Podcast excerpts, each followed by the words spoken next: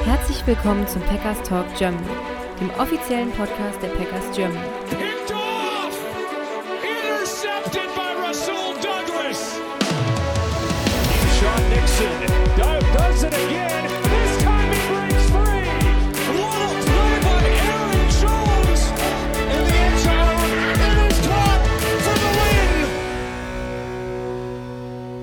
Hallo und herzlich willkommen zum Packers Talk Germany Folge 253. Ähm, ich bin der Jod, mit mir dabei ist heute der Sebastian. Hi zusammen. Ungewohnte Uhrzeit, Sebastian. Wir haben uns ganz, Defin definitiv, ja. Normalerweise Ganz- geht's jetzt um die Uhrzeit gefühlt erst los. ja, ganz, ganz spontan entschieden, äh, nach dem Spiel jetzt dann noch aufzunehmen, direkt danach. Also wir haben jetzt Donnerstag, kurz nach 10 und haben uns jetzt direkt hingesetzt und nehmen jetzt direkt auf. Ursprünglich war für morgen Nachmittag geplant, aber ich glaube, wir hatten beide einen ähnlichen Gedanken, oder? Ja, also ich, man muss sagen, dass äh, das Spiel war jetzt einfach noch ein bisschen äh, ja, Benzin in den Tank rein zusätzlich. Ne? Es, war einfach ein cooles Spiel gegen die Lions. Ich glaube, es hat das Packers Herz deutlich höher schlagen lassen und ich glaube, das können wir jetzt ganz gut einfangen in der Folge. Genau, das äh, heißt aber auch, also dadurch, dass wir jetzt so frisch aufnehmen, wir äh, haben jetzt irgendwie keine Wiederholung vom Spiel nochmal gesehen oder sowas. Das alles, was wir jetzt irgendwie wiedergeben, ist halt äh, sehr frisch. Stats gibt's natürlich schon irgendwie, aber wir haben schon gesehen, wir haben keine Snap-Zahlen, wo wir auch sonst häufiger drauf eingehen. Aber ich glaube, äh, das ist verschmerzbar, wenn es dann für euch wahrscheinlich direkt am Freitagmorgen zum Start in den Tag die neue Folge gibt mit äh, ja, den direkten Emotionen und äh, ja, Analysen zum Spiel. Ähm, ja, Sebastian, bevor wir in das äh, ja wirklich gute Spiel der Packers reingehen, ähm, der Blick wie immer auf die News. Ähm, ja, erzähl mal kurz, was passiert ist. Unser Take aus dem letzten Podcast mit Patrick Taylor, wo wir gesagt haben, ah, da ist das Tischtuch, Tischtuch wohl zerrissen, der es nicht so gut gealtert. Nee, ich weiß auch gar nicht, wie viele Minuten später der eigentlich schon äh, tot war, unser Take. Ich glaube, während, während ich geschnitten habe, stand schon die News fest, dass die Packers Patrick Taylor von den ähm, äh, New England Patriots äh, wieder zurückgeholt haben und direkt ins Active Roster gepackt haben. Und damit war klar, dass äh, Patrick Taylor wohl gegen die ähm, Lions dann auch aktiv sein wird. Ja, sonst gibt's gar keine großen News, außer halt diese elendlange Verletztenliste. Ich will euch gar nicht äh, vorlesen, was da jetzt diese zwei, drei Tage zwischen Sonntag und äh, dem heutigen Spieltag so passiert ist. Am Ende waren jetzt heute ähm, mit Dontavian Wicks nach einer äh, Concussion, also nach einer Gehirnerschütterung, Rudy Ford, Jair Alexander, Aaron Jones, Devondre Campbell, Josiah DeGuara ja, als inactive gelistet und ähm, Caleb Jones war der letzte inactive, aber der Tackle ist eigentlich jede Woche inactive. Das heißt, man hat wirklich alles aktiv gehabt, was, äh, was irgendwie noch halbwegs verfügbar war. Man hat Fullback Henry Pearson vom Practice Squad äh, elevated, äh, Samori Turi war aktiv, Matt, äh, nicht Matt Heath, ähm, äh, wie heißt der? Oh, Namen vergessen, shit. Ähm, Heath, äh, Malik Heath. Malik Heath, um Gottes Willen. Ähm, genau. Äh, die waren allesamt active heute und man hat quasi schon das letzte Aufgebot gehabt, kann man das so sagen?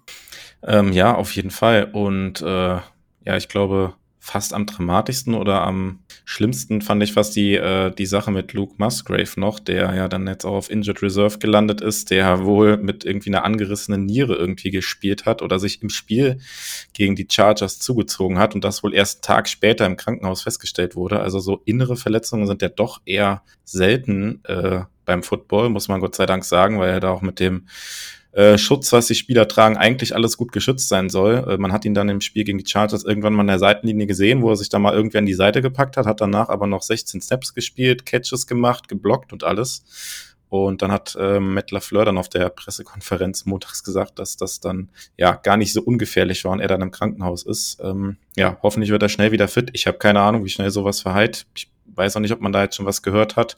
Ist natürlich jetzt mindestens dann noch drei Spiele raus. Ähm, ja, und auch sportlich natürlich ein herber Verlust, weil der kam natürlich immer besser in Fahrt jetzt ähm, und äh, ja, quasi jetzt Vollbremsung eingelegt mit der Verletzung. Vollbremsung eingelegt, aber ähm, Tucker Craft äh, hat das Ganze ganz gut übernommen. Da kommen wir später noch ein bisschen dazu. Aber ja, es war auf jeden Fall, glaube ich, schon ein Schocker, dass man gehört hat, dass der halt äh, jetzt erstmal so raus und vor allem, dass der halt einfach so lange gespielt hat. Und das ist ja eigentlich ein bisschen unvorstellbar, dass du mit solchen ähm, Schmerzen in der Bauchgegend halt einfach noch äh, auf diesem Niveau Football spielen kannst. Und ähm, ja, Hut ab dafür. Ähm, ja, ansonsten haben wir ja schon gesagt, äh, ja, war eine illustre Woche, weil halt auch kurz. Äh, Und ähm, in Sachen Injuries ist halt wenig jetzt durchzublicken. Also gefühlt gestern hat Dontavian Wicks zum Beispiel der Limited äh, trainiert, aber es war wahrscheinlich eher schwierig, ihn überhaupt noch active zu kriegen. Aaron Jones äh, ist eine Sache, ähm, das heißt, es ist Week to Week. Das heißt, dass wir ihn vielleicht in ein, zwei, drei Wochen sehen. Auf Injury Reserve haben sie ihn nicht gepackt. Das ist halt schon mal so ein Zeichen, dass es da jetzt, ähm, ich will gar nicht für nächstes Spiel eine Hoffnung machen, aber vielleicht, dass es einfach nicht zu lange dauert und ähm, alle anderen Verletzungen sind ein bisschen, ich würde mal sagen, undurchsichtig, oder? Devontre Campbell hat mich überrascht, dass er jetzt dann doch nicht aktiv war, weil der hatte, glaube ich, gestern nochmal voll trainiert, korrekt? Ja, also äh, bei ja, Rudy Ford, Jay Alexander und Campbell, da war ich dann doch, als die dann inactive äh, gelistet wurden vor dem Spiel, habe ich mir gedacht, boah, okay, das ist jetzt äh, richtig brutal. Ähm, ja, aber Packers haben das irgendwie kompensiert. Kommen wir gleich noch drauf zu sprechen. Ein Name, den ich vielleicht noch ansprechen würde, was mich dann auch ein bisschen überrascht hat, der entlassen wurde, ähm, Dallin Levitt, der Safety. Ähm, klar, der hat jetzt äh, keine große Rolle als Safety gespielt, auch mit den Ausfällen von äh, Ford und Savage nicht, aber da war ja einer der äh, wichtigsten Special-Teamer, möchte ich fast sagen, und hat ja gegen, gegen die Chargers früh im Spiel eine äh, ja, heftige Strafe kassiert, wo man auch an der Seitenlinie dann gesehen hat, dass die Coaches da irgendwie auf ihn eingeredet haben und da wurde anscheinend kurzer Prozess dann gemacht und äh, er wurde dann jetzt einfach mal entlassen, obwohl man ja jetzt auch auf der Position ähm, Safety, auch wenn er wahrscheinlich ja, sowieso nur als reiner Special-Teamer irgendwie überhaupt geplant war, äh, nicht wirklich viele Leute hat, wurde da kurzer Prozess gemacht und äh, wurde einfach mal entlassen. Ja, äh, überrascht hat's mich auch. Ähm, mich würde auch nicht überraschen, wenn die Packers ihn demnächst wieder re-signen und einfach wieder zurückholen, dass das so ein Schuss vor den Bug ist. Ähm, aber ich meine, in den Spielen, wo wir ihn gesehen haben, er war schon das öfter mal so ein bisschen hitzköpfig unterwegs, wer das mal genauer beobachtet hat. Also er ist schon jemand, der da, glaube ich, sehr emotional ist. Und ich könnte mir vorstellen, dass er nach diesem Anpfiff, den er da bekommen hat, äh, vielleicht auch nicht so reagiert hat, wie sich das die Coaches gewünscht haben und dass es auch so eine Disziplinierungsmaßnahme ist. Und wie du halt auch sagst, er war im Prinzip nur fürs Special Team eingeplant und damit vielleicht auch einfacher zu ersetzen ähm, als vielleicht andere Spieler, gerade jetzt, wenn man äh, den entsprechenden Need hat und Zane Anderson, dem wir das letzte Jahr, äh, letztes Jahr, letzte Woche ja schon hatten, der ist jetzt äh, fit, spielt im Special Team auch eine passable Rolle. Vielleicht ist das auch so ein Ersatz gewesen für ihn. Aber ich würde sagen, da ist vielleicht noch nicht das letzte Wort gesprochen, weil Levitt und äh, Special Team Coach Bisaccia kamen beide von den Raiders. Ich glaube, da ist auch so eine gewisse Connection vorhanden. Ja, und dann würde ich sagen, bevor wir ins Spiel einsteigen, noch ein paar News, dann, die wir jetzt gerade noch dazwischen schieben, in eigener Sache. Ähm, wir wollen schon mal darauf hinweisen, dass wir auch in diesem Jahr in der Adventszeit wieder eine Charity-Verlosung starten werden, die die ganze Adventszeit läuft, also bis äh, Weihnachten läuft, wo wir äh, ja durchaus attraktive Packers-Preise verlosen werden und ähm, ihr könnt da Lose erwerben und alle Löse gehen zu 100 Prozent an den guten Zweck und zwar an den Bund Deutscher Kindertafeln und an die DKMS. Genau, da haben wir heute die ersten Ankündigungen gepostet und ab dem 1. Dezember geht's da los. Nimmt da gerne dran teil. Und genau, die zweite News, auf die wir hinweisen wollen, ihr werdet es wahrscheinlich mitbekommen haben, RTL sucht äh, einen Superfan und schickt da einen von zehn Leuten, die da aktuell zur Abstimmung stehen, zum Super Bowl nach Las Vegas. Und genau, wir haben da Vereinsvorstand äh, äh, Matze, der ja in der Gründung unseres Vereins äh, sehr viel geleistet hat und ähm, ja auch jetzt für unsere Weihnachtsverlosung wieder den äh, allergrößten Teil der Verlosungen ähm, aus seinem Fundus irgendwie zusammengesammelt hat, aus äh, Reisen von Green Bay mitgebracht hat. Ähm, genau, der steht da auch zur Auswahl. Äh, geht da gerne mal ja, auf die Seite und lasst da eine Stimme für ihn da. Würden wir uns freuen und der Matze würde sich sicher auch freuen. Ja, und genau, Sebastian, ich würde sagen, haben wir quasi die News abgehakt und äh, dann gehen wir äh, rein ins Spiel und ähm, ja, die Lions mal wieder an Thanksgiving verloren. Äh, ja, diese Gesetzmäßigkeit ist das äh, vergleichbar mit dem Rinderkennzeichnungs-, Fleischetikettierungs-, Überwachungsaufgabenübertragungsgesetz, das die Lions an Thanksgiving verlieren. Ob das vergleichbar ist, weiß ich nicht, aber es wirkt schon so wie eine Gesetzmäßigkeit. Wenn euch jetzt übrigens wundert, was Yoda Interessantes gesagt hat, das war so eine Art Wette, wenn die Packers äh, das Spiel gewinnen, ähm, dann muss er dieses Wort in einem Podcast einbauen. Ich finde, das hat er an einer ziemlich guten Stelle eingebaut. Es wirkt wie eine Gesetzmäßigkeit, dass die Lions äh, diese Spiele verlieren. Wobei ich auch echt sagen möchte, Gesetzmäßigkeit hin oder her, das war eine astreine Performance der Packer. Das muss man einfach mal sagen. Das hat vom Gameplan her, von der Execution, ähm, von, von der Energie, die die Spieler hatten, das hat alles gestimmt. Das war eines der rundesten Packers-Spiele, die ich gesehen habe. Und da ist mir auch relativ egal, dass die Lions am Ende nochmal dann äh, ja acht Punkte gemacht hatten. So in den letzten, keine Ahnung, drei, vier Minuten waren es am Ende noch. Ähm, das ist normal, das gehört zur NFL dazu, dass sowas passiert, weil das Ding war echt eine saubere Kiste. Und ähm, ich würde dich jetzt am liebsten fragen, wie wahrscheinlich hast du es gehalten vor dem Spiel, dass die Packers gegen die Lions was Zählbares holen? Also mindestens mal, sagen wir mal, ein Unentschieden oder sogar gewinnen, logischerweise.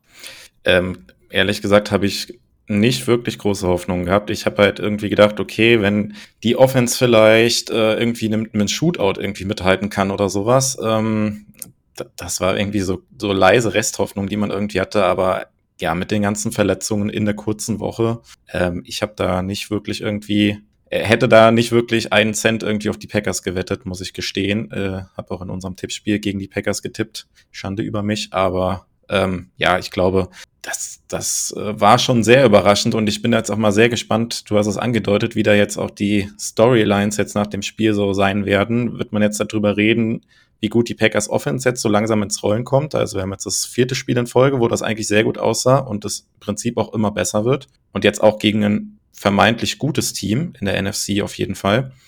Ähm, ja, oder ob die Storylines irgendwie sagen werden, ja, Lions an Thanksgiving, das ist nie gut und äh, ja, Jared Goff äh, Probleme gehabt. Äh, da bin ich jetzt mal sehr gespannt, in welche Richtung da so die, die Storylines irgendwie gehen, weil ich finde auch, dass was du gesagt hast, ehrlich gesagt ist es mir scheißegal, wie die Performance der Lions war. Die Packers hatten halt einfach eine verdammt gute Performance und das äh, würde ich mir äh, als Fan jetzt auch gar nicht äh, schlecht reden lassen wollen, wenn da irgendwie drüber geschrieben wird, dass sie, dass die Lions irgendwie Probleme hatten oder sowas, weil die Packers eigentlich, eigentlich, oder nicht eigentlich, sie hatten einen richtig runden Auftritt, offensiv wie auch defensiv. Ja, an dem Punkt will ich sogar noch mal einhaken. Ich finde mich gar nicht, dass die Lions schlecht gespielt haben, weil die Lions hatten teilweise schon ihre üblichen Spielzüge so ein bisschen angesetzt, aber die Packers waren einfach, also aus defensiver Sicht einfach immer da und haben diese Dinge abgewürgt. Ne, wenn irgendwie da gab es ein paar äh, so, so irgendwelche ähm, Pässe raus in die Flat oder so irgendwas. Die Packers waren da und haben Tackle gesetzt. Und die Tackle haben heute auch alle gesessen. Ich bin am Ende auf die Missed Tackles äh, gespannt, aber allzu viel dürfte es diese Woche eigentlich nicht sein. Und ähm, ich glaube, viele Leute können sich noch an das eine Play erinnern, als ähm, ich glaube, Inak Bari war das auf der einen Seite stand und hatte eigentlich noch drei Lions-Spieler um sich außen rum und er hat trotzdem, war Sam Laporta, direkt aufgehalten, so dass dann irgendjemand anderes das finale Tackle hat setzen können. Und das sind Dinge, das war eigentlich well executed bei den Lions soweit, aber die Packers waren einfach vorbereitet. Die waren da, die waren willig und die haben die Tackles gesetzt. Und das ist einfach kein Misskredit an Detroit, sondern einfach auch ein Lob an Green Bay und an die Spieler, an an die Coaches auch. Darauf kommen wir garantiert später nochmal zu sprechen. Ja, genau. Und dieses eine, dieses eine Play, was du angesprochen hast, die äh, Amerikaner hatten das im Originalkommentar ähm, auch dann nochmal schön erklärt. Also Greg Olson hat da kommentiert, äh, der dann gesagt hat, ja, die Lions hatten das richtig gut vorbereitet. Da waren dann drei Vorblocker unterwegs und wenn Enak Barry das Tackle dann nicht macht oder äh, Laporta da nicht ein bisschen auffällt und ein bisschen hindert, dann ist das wahrscheinlich irgendwie ein Play für 25, 30 Yards oder sowas. Aber er war zur Stelle und hat das Play gemacht. Ja. Und da gab's viele solcher Beispiele, wo solche Plays dann auch gemacht wurden von, von der Defense. Ähm, die Defense halt einfach zur Stelle war und den Lions das Leben halt auch wirklich offensiv schwer gemacht hat. Also leichte Yards, einfache Completions gab es halt wenig. Sie mussten sich halt wirklich jeden Yard irgendwie hart erarbeiten. Ähm, auch wenn es da sicherlich den einen oder anderen Drive gab, wo die Lions sehr, sehr gut übers Feld kamen, aber ja, auch auch dann in der Red Zone war das, war das äh, rund. Auch die ganzen Fourth Downs, die die Packers verteidigt haben, aber will jetzt nicht schon zu sehr ins Detail gehen.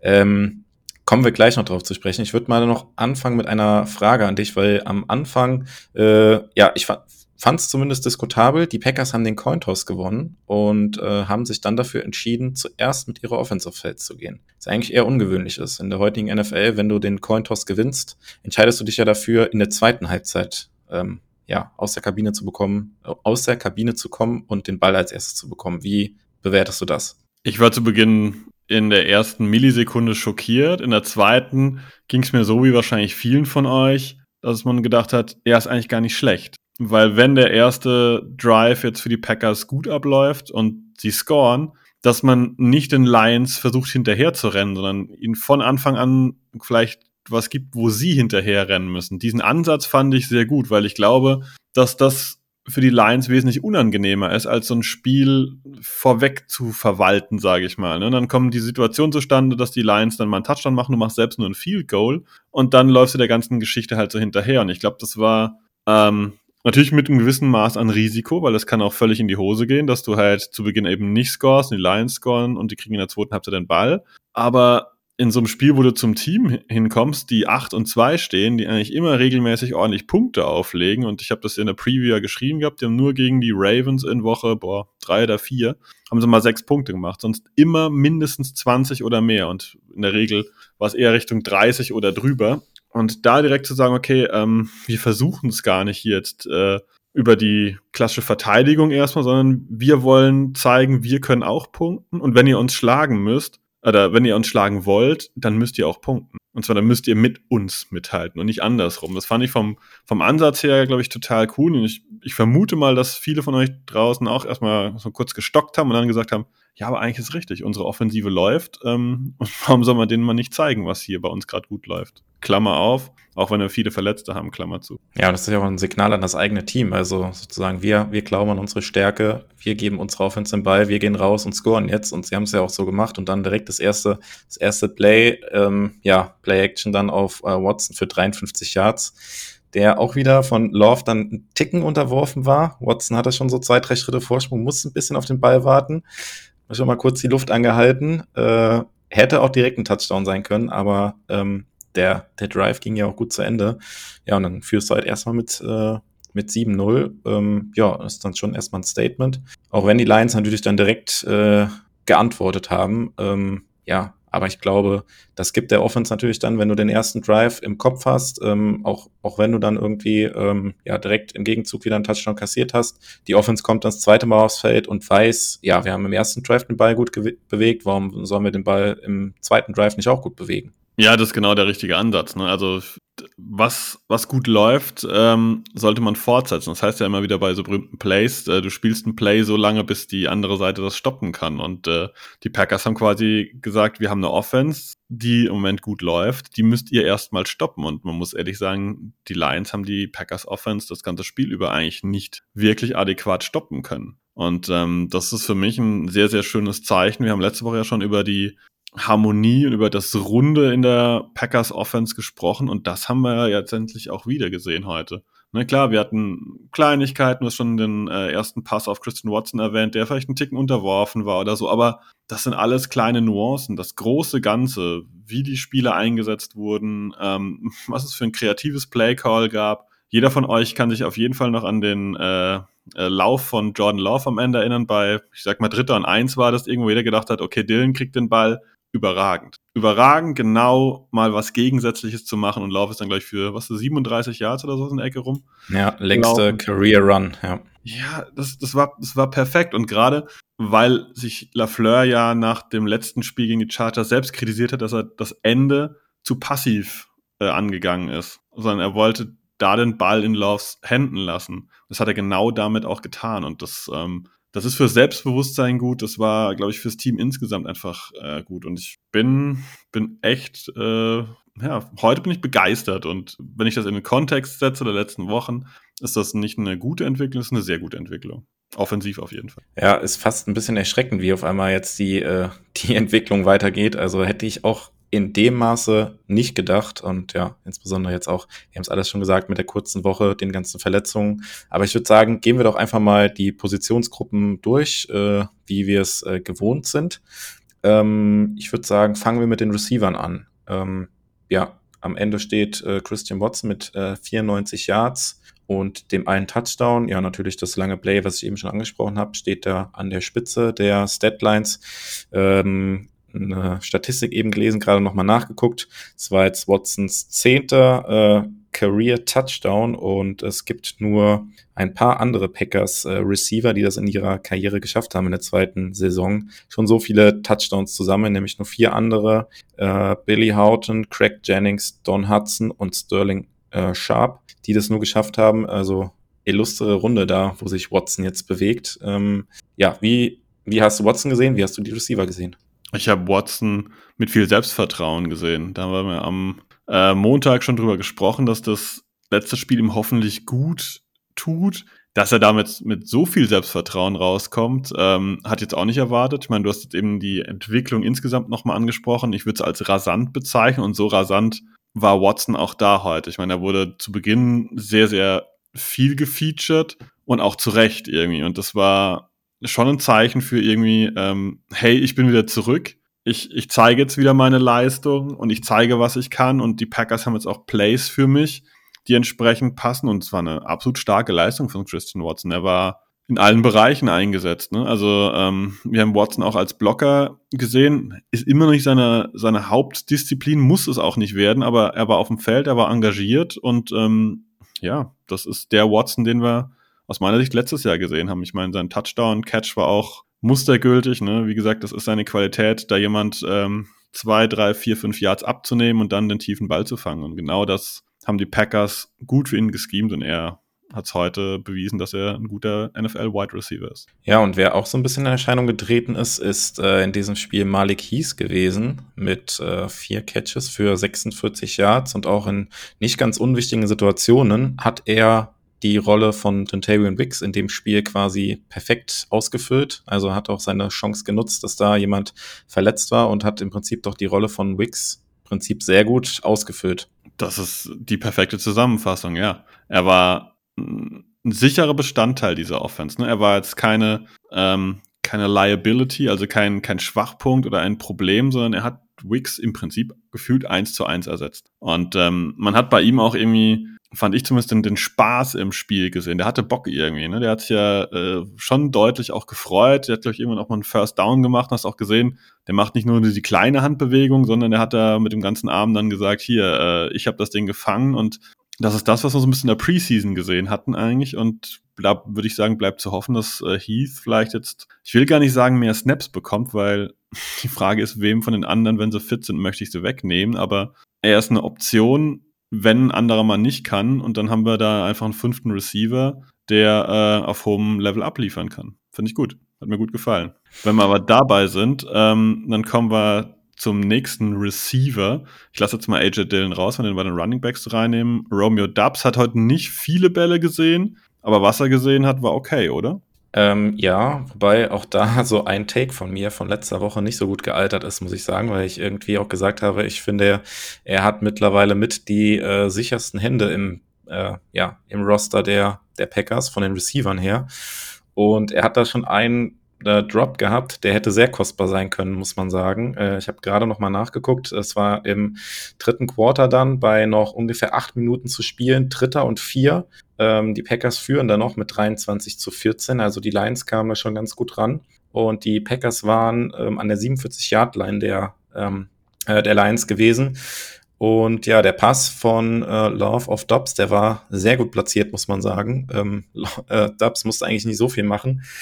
Äh, lässt den Ball aber fallen. Verteidiger war auch nicht wirklich an ihm dran. Und ähm, ja, zum Glück muss man am Ende sagen, war das äh, nicht kostbar gewesen. Aber der Catch hätte die Packers wieder in Field Goal Range gebracht. Ähm, hätte dann zumindest vielleicht drei Punkte gesichert schon. Das war so ein äh, Moment, den ich mir auf jeden Fall im Spiel dann äh, notiert hatte, der mir aufgesch den ich mir aufgeschrieben hatte, weil ich dachte, oh, das könnte noch ein teurer Moment gewesen sein. War es jetzt am Ende nicht.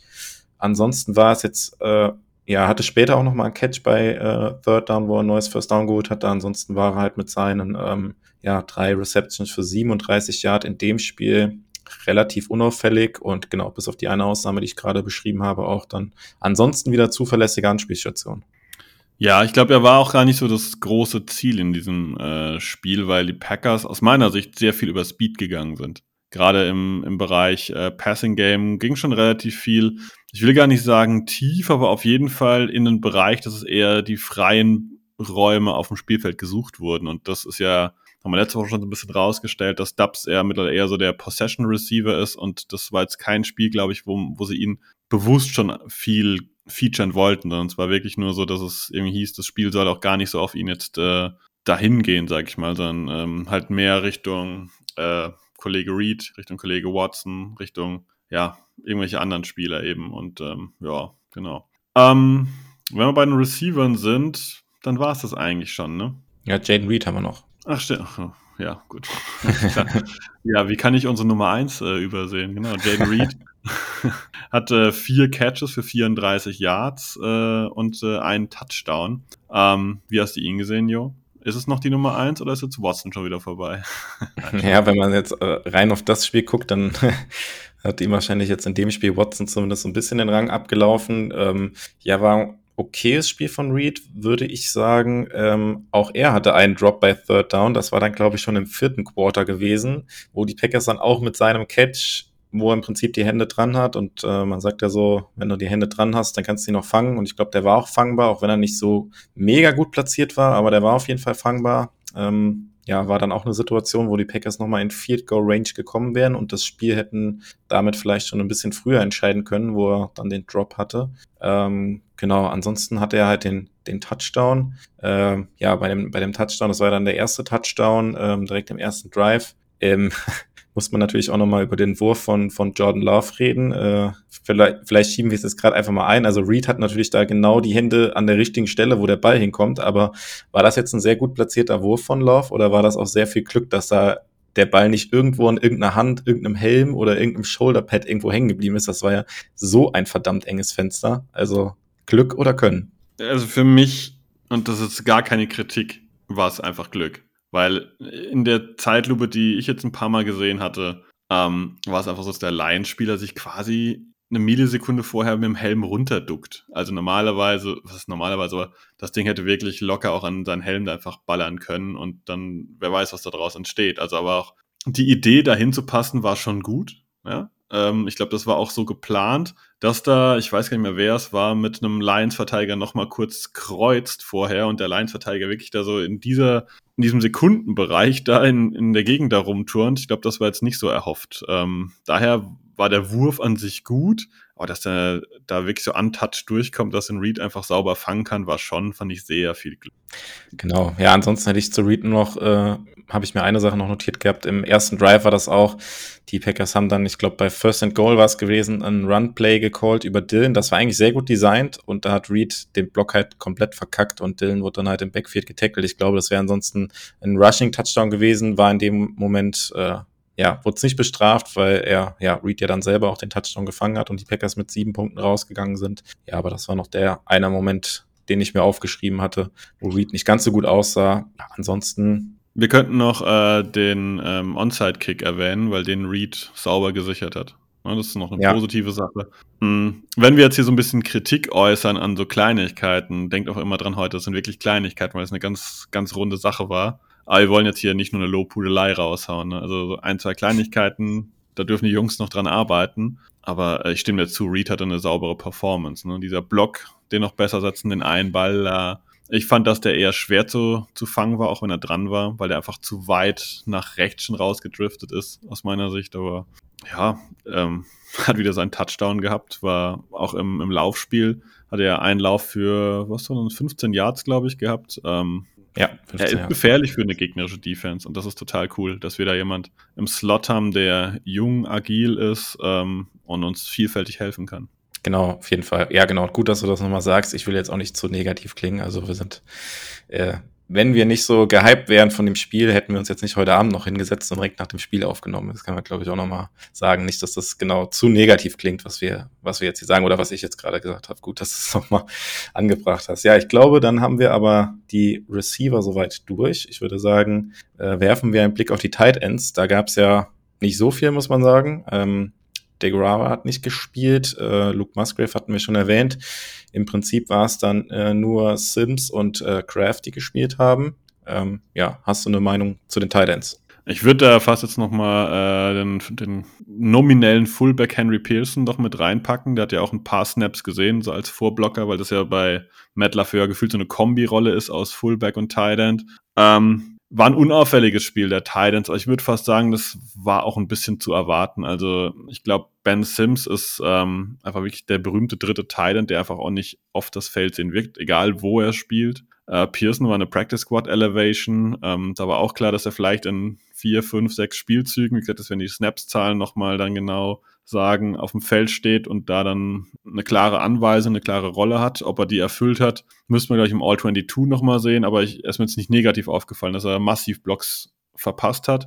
Ja, und Tucker Craft ähm, hatte seinen Touchdown jetzt. Zwar im falschen Stadion, aber er hat sich äh, für das Ding letzte Woche belohnt. Und ähm, ja, ich glaube, viel mehr konnte man jetzt von den Titans auch nicht erwarten, äh, einfach weil das schon eine sehr, sehr ausgedünnte Gruppe war. Ja, aber genau das, das Play, der Touchdown, gut gemacht von Tucker, äh, Tucker Craft, da erst quasi den Pass Rusher aufgenommen und sich dann spät gelöst, äh, ja, und dann komplett frei gewesen zum Touchdown. Genau. Lambo Lieb konnte er jetzt keinen machen, aber vielleicht kann er das ja nächste Woche dann im Sunday Night Game nachholen. Das wäre doch was. Ähm, ja, Titans schon fertig, war nicht so viel, genau. Dann können wir noch auf die Running Backs blicken und äh, da war es auch die Combo aus äh, Patrick Taylor und AJ Dillon. Ähm, wir haben eben im Vorgespräch schon gesagt, äh, James Robinson, der ja auch im Kader war, haben wir jetzt beide nicht auf dem Feld gesehen. Wir können es jetzt mit den Snap-Zahlen jetzt nicht mehr abgleichen, äh, zum Zeitpunkt, wo wir jetzt aufnehmen. Ähm, ja, wie hast du die Running Backs oder das Laufspiel gesehen, Sebastian? Ich will eine Gegenfrage stellen. Wie schockiert warst du so, ich sag mal, gefühlt die ganze erste Halbzeit, dass nur AJ Dillon auf dem Feld stand? Ähm, ja, ehrlich gesagt habe ich damit gerechnet, dass Patrick Taylor nicht so viele Snaps bekommen wird. Ähm, ja, ich hab, tatsächlich hat es mich gar nicht so überrascht. Ähm, ja, ich hatte tatsächlich auch, also es lief ja eigentlich ganz gut, das Laufspiel. Klar ist es, das haben wir auch schon häufiger gesagt, wenn halt Aaron Jones nicht mit dabei ist, ist halt das Laufspiel alleine über Dylan ist halt schwierig, sagen wir mal. Ähm, ja, weil er halt über Außen noch nicht so viel machen kann und dann es halt meistens irgendwie durch die Mitte geht. Aber ich fand, dass auch die, ja, die, die Läufe durch die Mitte, sie haben eigentlich konstant, zumindest so drei Yards bis fünf Yards gingen da schon immer. Auch wenn am Ende, ja, sind es nur 43 Yards, die da für AJ Dillon stehen. Und äh, ja, er, er war ja sogar auch noch auf dem Injury Report gewesen, war auch noch fraglich gewesen für das Spiel. Also wenn er, noch, er auch noch ausgefallen wäre, wäre es schon richtig dünn geworden. Ähm, ja, es, keine Ahnung, es war so ein typisches Spiel für AJ Dillon. Es war in Ordnung, nichts Spektakuläres, das, was man so von ihm erwarten kann eigentlich. Ja, genau, den Punkt wollte ich nämlich noch ansprechen. Das hat mich gewundert, dass AJ Dillon, nicht das war eine äh, Groin-Verletzung, dass der das Spiel über sehr, sehr viel gespielt hat. Ich hatte gedacht, dass er durchaus ein bisschen mehr mischen, um vielleicht auch die Lions mal ein bisschen zu kitzeln, was denn die vielleicht personell umstellen, wenn ein anderer Running Back spielt. Und zu Beginn habe ich nur gedacht, Dylan, Dylan, Dylan, Dylan. Das ist schon, ähm, ich will gar nicht sagen negativ einfältig, aber ich hatte da wirklich schon gedacht, okay, der ist einfach verletzt und Patrick Taylor kennt das Playbook. James Robinson war jetzt auch ein paar Wochen auf jeden Fall da. Der dürfte auch nicht ganz ahnungslos gewesen sein, aber sie haben ihrem Nummer 2 Running Back einfach auch vertraut und das ist irgendwie vielleicht auch daraus eine positive Message, weil du hast es schon so erwähnt, es stehen nicht so allzu viele Yards da, aber ich kann es nicht sein, dass ich von Dylan enttäuscht war. Wenn er einen Lauf bekommen hat, dann hatte ich das Gefühl, dass der, wie du gesagt hast, immer so drei, fünf Yards macht und hat auch ein, zwei, hm, ich sage jetzt nicht große Läufe dabei, aber welche, da kam er so auch gefühlt mal Richtung sieben oder acht Yards. Und gefühlt sind 43 Yards irgendwie zu wenig. Ich hätte, wenn du mich gefragt hättest, gesagt, na, der hat 60 gemacht. Irgendwie Ja. wundert mich die Zahlen ein bisschen. Ja, Könnten dann irgendwie ähm, negative Läufe sein, ne?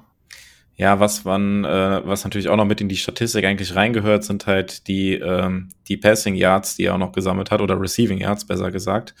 Ähm, hatte noch 38 Receiving Yards und diesen, ja, einen Lauf muss man, glaube ich, auch einmal erwähnen, wo er einen Checkdown bekommen hat von Jordan Love und dann an der Seitenlinie über einen Defender drüber gesprungen ist. Und der zweite Verteidiger, ich glaube, es war äh, Anceloni von den Lions, äh, mehr oder weniger von ihm abgeprallt ist und er für 22 Yards da vor der Packers Sideline so entlang gelaufen ist. Und äh, ja, fand ich fand ich sehr cool, wie dann auch die, äh, ja, wie man in der Zeitlupe gesehen hat, wie die komplette Packers Bench dann auch dieses Play extrem abgefeiert hat und äh, ja, auch die Kommentatoren, die amerikanischen Kommentatoren hatten richtig Spaß an dem Play. Das war so untypisch stillen, aber dass er da über so einen Verteidiger drüber springt, aber ich meine, gut, wenn er dann mal in der Luft ist mit seiner, äh, mit seinem Gewicht und sowas, dann auch gar nicht so einfach dann zu Boden zu bringen. Das ja, ich fand, dass der, obwohl er in der Luft berührt wurde, stand der wie so ein Stück Stahl in der Luft. Ne? Er hat sich überhaupt nicht ja, bewegt, bewegt natürlich schon, aber es hat überhaupt keinen Effekt gehabt, dass sich da jemand, obwohl er in der Luft war, berührt hat. Und ich glaube, wenn wir so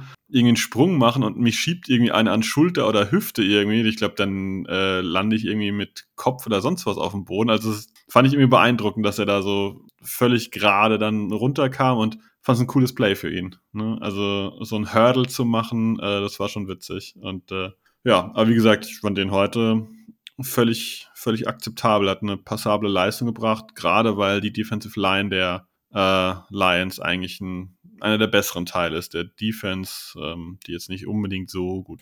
Ja, ein Play müssen wir natürlich noch ansprechen bei AJ Dillon. Äh, die äh, Kommentatoren hatten es auch gesagt, wir können es natürlich nicht ganz auflösen, aber ich glaube, dass es schon ein Fehler von AJ Dillon war, als die Packers, das war noch in der ersten Halbzeit, für Vierter und Eins gegangen sind. Ich habe ehrlicherweise damit gerechnet, dass sie halt den berühmten Tush-Push auspacken. Äh, das haben wir jetzt mit Jordan Love ja auch schon mal gesehen. Hat sich Matt LaFleur vielleicht in der frühen Phase des Spiels noch nicht so getraut. Äh, ja, ich weiß nicht, ich war auch kein Fan von dem Play-Call, muss ich sagen. Ich weiß noch nicht, ob Dylan es geschafft hätte, wenn er da nicht in Jordan Love reingerannt wäre, aber die Kommentatoren hatten auch gemeint, dass halt AJ Dillon einfach, äh, ja, zur falschen Seite quasi gelaufen ist und äh, ja, vierter und eins, damit Turnover und Downs.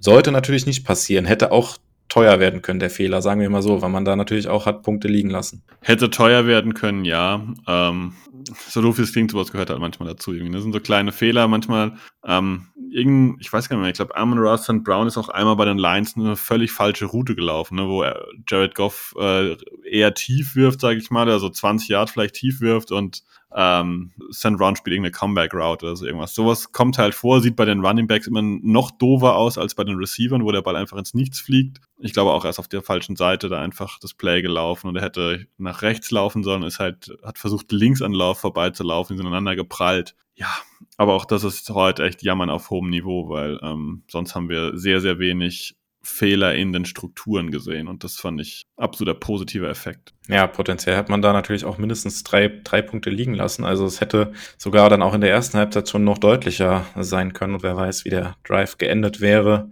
wenn die Packers dieses Force Down geholt hätten. Zu dem Zeitpunkt stand es 20-6.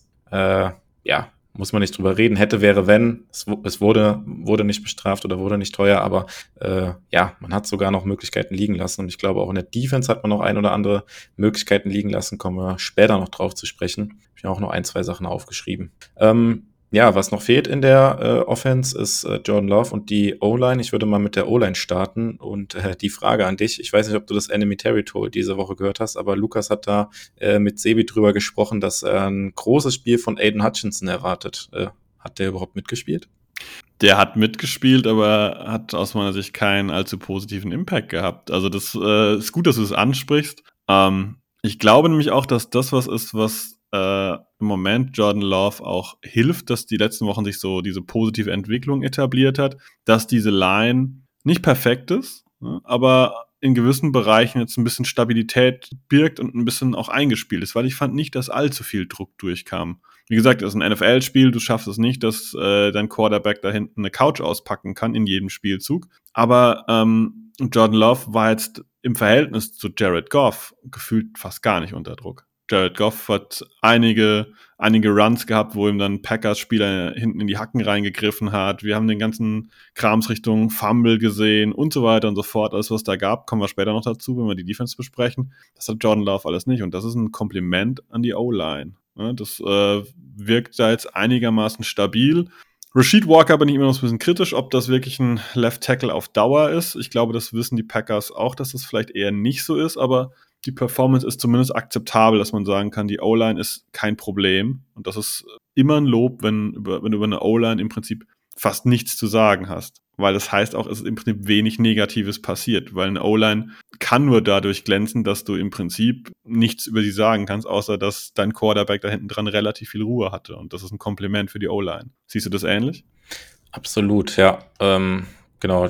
Kommentatoren haben das auch immer wieder gesagt und äh, gab es jetzt auch die Woche diverse Statistiken, wo halt auch die Lines der äh, NFL-Teams äh, mal gerankt wurden, rein nach Pass Protection. Da waren die Packers auch Top 5 gewesen. Ähm, also jetzt rein auf auf Pass Protection gesehen haben wir, glaube ich, mittlerweile eine richtig gute Line und das hatten wir Anfang der Saison auch nicht. Also ähm, im, im Enemy Territory hatten die beiden da auch angesprochen, dass Aiden Hutchinson ja im Hinspiel gegen uns in Woche drei war es gewesen, also nicht nur Aiden Hutchinson, sondern die komplette, der komplette Pass Rush der, der Lions äh, Lauf das Leben so ultra schwer gemacht hat. Ich glaube, da stand dabei über der Hälfte der Dropbacks wirklich unter Druck Und äh, davon war jetzt in dem Spiel hier jetzt äh, dann ein paar Wochen später quasi gar nichts mehr zu sehen und die Packers haben da gefühlt nichts zugelassen. Es wurde ein paar Mal dann ein bisschen enger, wenn John Love ein bisschen länger den Ball halten musste, aber auch sonst. Also ich glaube, wir hatten eine False-Start-Strafe gegen Runyon, ähm, ein Holding gegen Jenkins, wobei ich das halt auch äh, ihm gar nicht so krass anlasten würde, weil da halt John Love aus der Pocket rausgelaufen ist und dann ist es halt für so einen O-Liner immer äh, schwierig, äh, im Rücken quasi zu erahnen, wo der Quarterback ist und da rechtzeitig die Hände wegzunehmen. Also auch, ja, ohne Strafen quasi groß ausgekommen. Ähm, ja, keine Ahnung, richtig, richtig gutes Spiel. Ähm, das Einzigste, wir können es jetzt an den Snap-Zahlen nicht so ganz auflösen, aber es gab wieder diese, diese Rotation in der O-Line. Ich weiß nicht, ob du das äh, äh, äh noch ein bisschen mehr auflösen kannst, als ich es kann. Ich habe nur auf Twitter dann einmal von den Beatwritern gelesen, ähm, ja, Offensive Line, Rotation geht weiter. Im zweiten Drive war dann irgendwie auf Left Tackle auch Management drin gewesen und auch Sean Ryan auf ähm, Right Guard hat für äh, John Runyon ein paar Snaps bekommen. Aber genau, wie viele können wir jetzt leider nicht auflösen, weil wir die Snap-Zahlen noch nicht kennen. Also auflösen kann ich dazu relativ wenig, außer dass halt wie letzte Woche oder die Wochen davor ist bei, äh, bei Nijman und äh, Walker, dass da irgendwie Gründe gibt, das Ganze zu rotieren. Ich weiß nicht, wahrscheinlich müsste man da mal richtig, richtig tief rein und sagen, ich hole mir jetzt mal alle Snaps von Josh Nischman raus und guck mal, was für Plays die Packers da so gecallt haben. Ob die Plays da immer auf eine gewisse Seite gehen oder auf eine gewisse Tiefe oder was auch immer. Dass die Packers da irgendwelche Spielzüge nur mit ihm einüben äh, in der Trainingswoche. Ob das jetzt Sinn macht oder nicht, das traue ich mir gar nicht äh, ähm, zu, das Ganze zu bewerten. Aber irgendeinen Grund muss es geben, dass man da so eine kleine Rotation zumindest fährt. Ähm, ist auf jeden Fall außergewöhnlich. Ähm, wie gesagt, das kenne ich von NFL-Teams nicht so. Bei Runyon kann ich mir das halt nur so ein bisschen mit der, mit der Verletzung erklären, dass er halt die letzten Wochen ja mit seinem Nacken Probleme hatte und dass er da halt vielleicht regelmäßig eine Pause braucht und gerade vielleicht nach, ähm, wenn er lange auf dem Feld war und die Defense äh, hält rucki zuck, dass er dann vielleicht doch mal ein Päuschen braucht irgendwie. Ähm, aber ja, äh, für mich geht es immer bei einer Offensive Line ums Gesamtprodukt und äh, das ist im Moment wirklich gut. Ist relativ egal, wer da spielt. Ich glaube, es ist ganz gut, dass äh, Royce Newman dann nicht mehr so viel. Das auf jeden Fall, das unterschreibe ich sofort. ähm, ja, ich glaube, dann haben wir zur, zur O-Line auch soweit alles gesagt. Dann äh, blicken wir nochmal auf die Performance von Jordan Love. Ähm, ja, letzte Woche haben wir schon von seinem äh, besten Spiel in seiner NFL-Karriere gesprochen und der hat im Prinzip nahtlos daran angeknüpft, oder? Also das war jetzt auch wieder eine sehr saubere Performance. Mir ist jetzt auch kein Play in Erinnerung geblieben, wo ich sage, oh, das war jetzt äh, ein äh, Turnover-worthy Play, wie man so schön sagt. Ähm, das war, das war wieder ein sehr guter Auftritt, oder?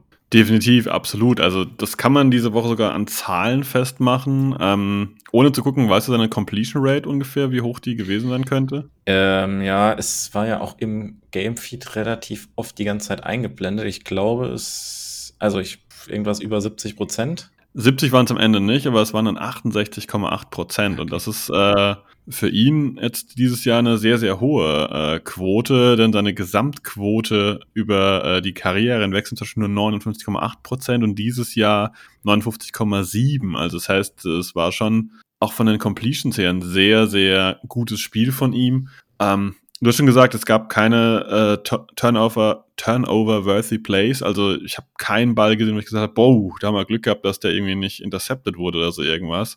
Und ich fand, wir haben eine sehr große Bandbreite gesehen. Ähm, wir haben tiefe Bälle gesehen. Wir haben Bälle gesehen, die er perfekt in, in, in so Coverage-Löcher reingelegt hat. Äh, wir haben auch Bälle gesehen mit so einem halben Sidearm, den er da irgendwie so durchgezwirbelt hat, ähm, gegen die Laufrichtung und so weiter und so fort. Das Einzige, wo ich sage, was mir nicht so gefallen hat, und das ist was, was sich ein bisschen wiederholt, manchmal sind die Bälle ein bisschen kurz.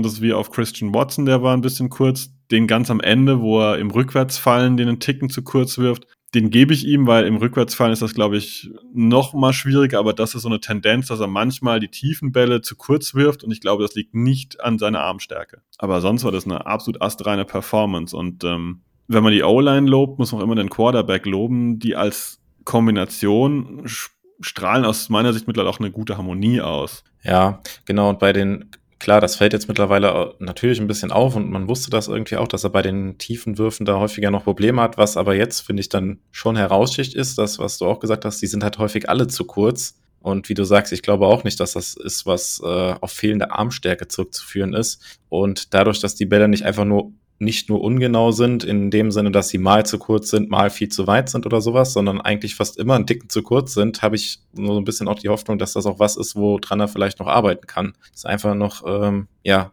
besseres Gefühl dafür bekommt, äh, den, den Ball halt einfach ein bisschen, bisschen weiter zu legen. Äh, insofern ist er ja da konstant, dass er immer zu kurz ist sozusagen und äh, ja, mal schauen, ob es dahingehend auch noch eine gewisse Entwicklung gibt.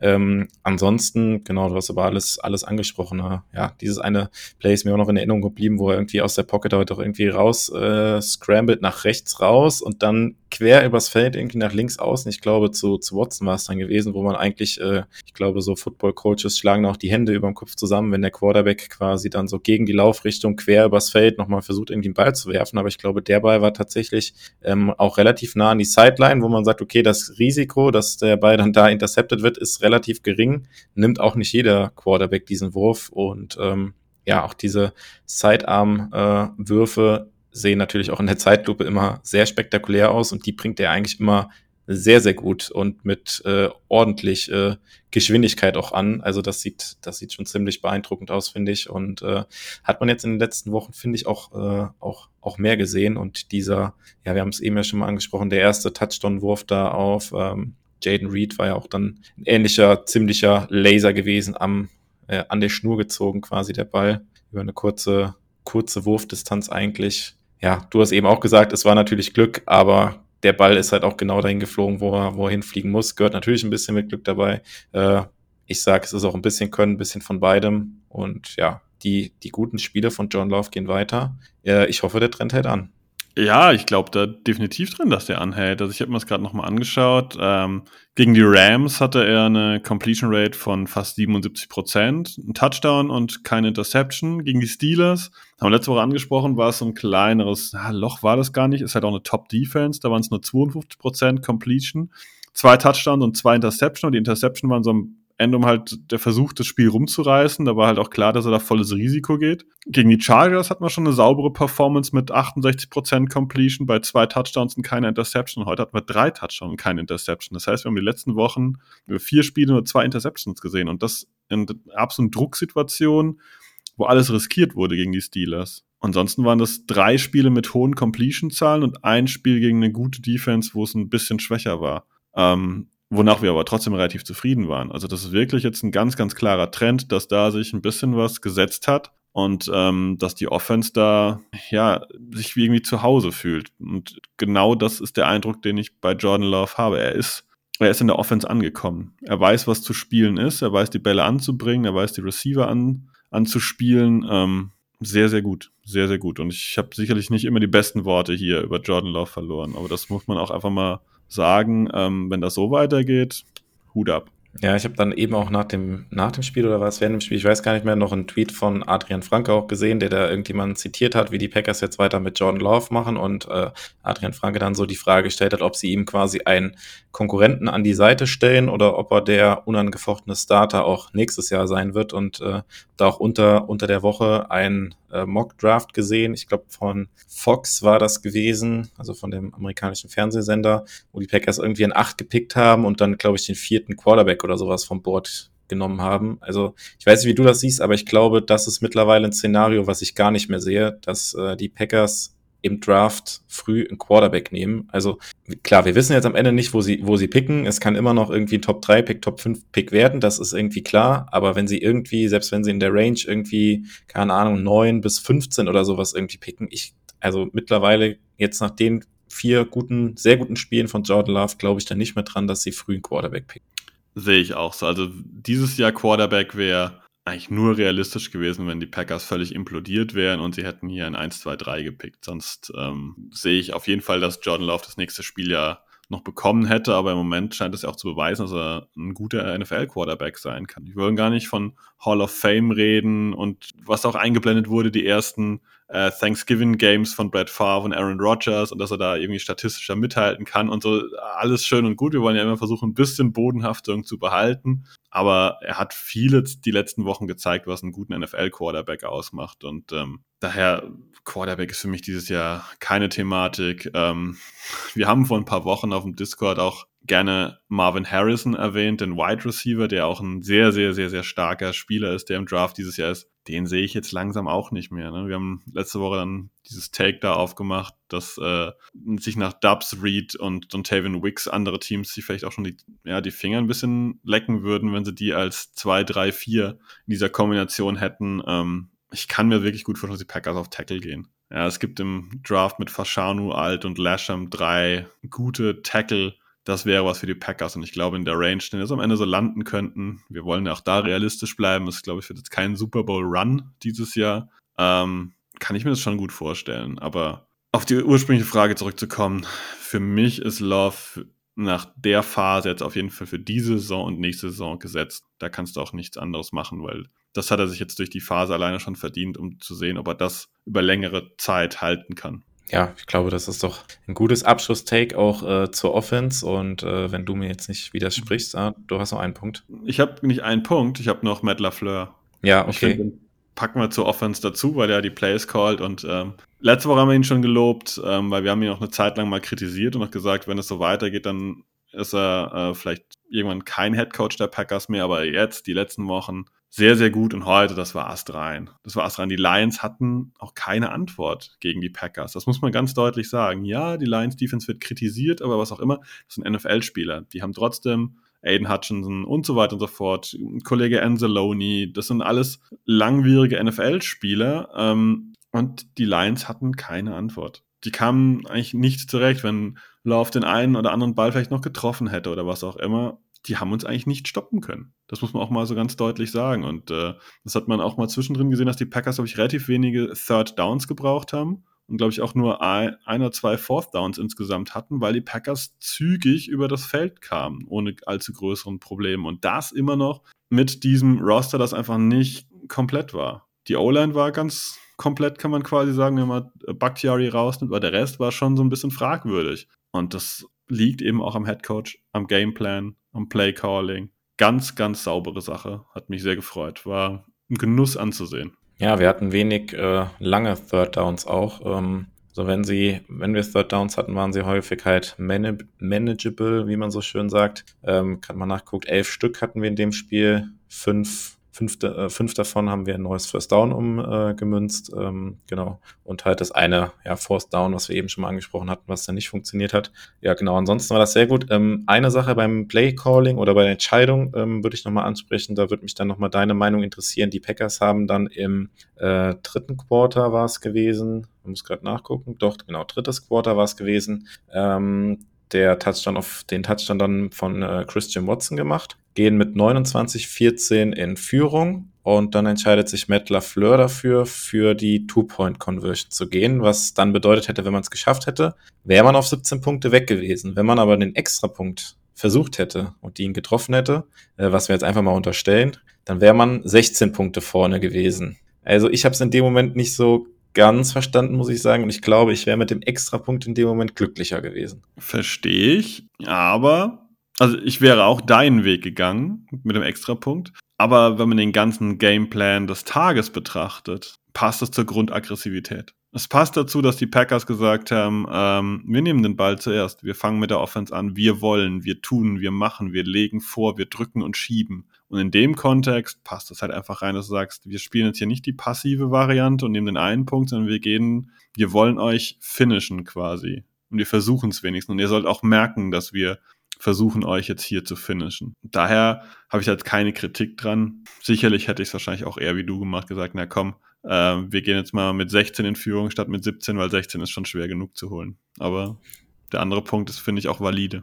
Ja, der ist auf jeden Fall valide, insbesondere weil wir letzte Woche ja auch äh, Matt LaFleur da, dafür kritisiert haben, dass er quasi am Ende zu, zu konservativ war und das Spiel dann verwalten wollte. Und ja, genau, wenn du dann mit 3,30 noch auf der Uhr im dritten Quarter ja mit 17 Punkten führst, also drei Scores vorne bist quasi, die Lines ja, kriegen dann zwar den Ball, müssen danach aber noch zweimal scoren. Ist ja so eine kleine Vorentscheidung schon, die du da hättest erzwingen können. Ja, im Nachhinein kann ich es verstehen. In dem Moment habe ich aber gedacht, oh nee, warum nicht die äh, warum nicht den den extra Punkt und die Lions quasi dazu zwingen, dass sie zweimal mit Touchdown und Two-Point-Conversion nur ausgleichen können. Aber ja, nee, ansonsten hast du es, glaube ich, zum Play-Calling alles gesagt, war wieder eine sehr runde Sache. Und was man halt auch dazu sagen muss, äh, finde ich, was halt auch ein wichtiger Faktor ja eigentlich immer ist in der in der Offense von Matt LaFleur, dass er halt dieses Run-Game eigentlich hat, wo er sich drauf stützen kann. Und das hatten wir jetzt in dem Spiel halt auch wieder nicht. Ich habe es eben gesagt, da mit knapp 43 Yards nur. Also du hast halt auch mit dem Run-Game wieder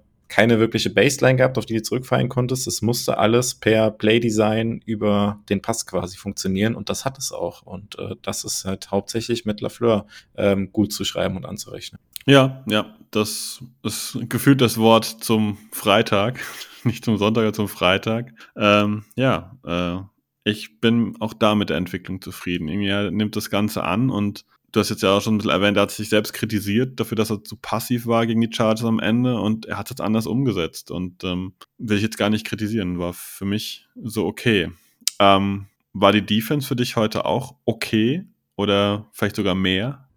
Ja, ähm, äh, auch da sind unsere Takes irgendwie nicht so gut gealtert, muss ich sagen, weil ich erinnere mich auch noch an die eine Folge, wo ich irgendwie gesagt habe, ja, äh, gegen, gegen die Steelers war das ja gewesen, wo die Steelers gegen uns dann für 200 Yards gelaufen sind und äh, wir uns hier im Podcast wieder darüber ausgelassen haben, dass wir die Run-Defense wieder so schlecht verteidigt haben und äh, wir uns ja eigentlich wünschen, dass ähm, ja, dass es jetzt endlich mal Schluss ist mit Joe Barry. Und äh, er hat mir im Vorgespräch ja auch schon gesagt, dass es irgendwie sowas gegen Mitte der Saison, wo man am Anfang die ganze Zeit der Saison denkt, ja, wie kann das sein, dass Joe Barry da immer noch Defensive Coordinator ist, kriegt er dann irgendwie doch immer die Kurve irgendwie? Und das war ja jetzt nicht irgendein Team, äh, was da jetzt uns äh, gegenüber gestanden hat, äh, sondern es waren die Lions, der äh, ja, Second Seed in der NFC, die bisher eine extrem gute Offense gespielt haben. Äh, ben Johnson, der Offensive Coordinator, wird äh, ja quasi jetzt schon überall als äh, potenzieller Head Coach nächstes Jahr bei diversen Teams äh, ins Gespräch gebracht. Das ist ja alles nicht ohne Grund.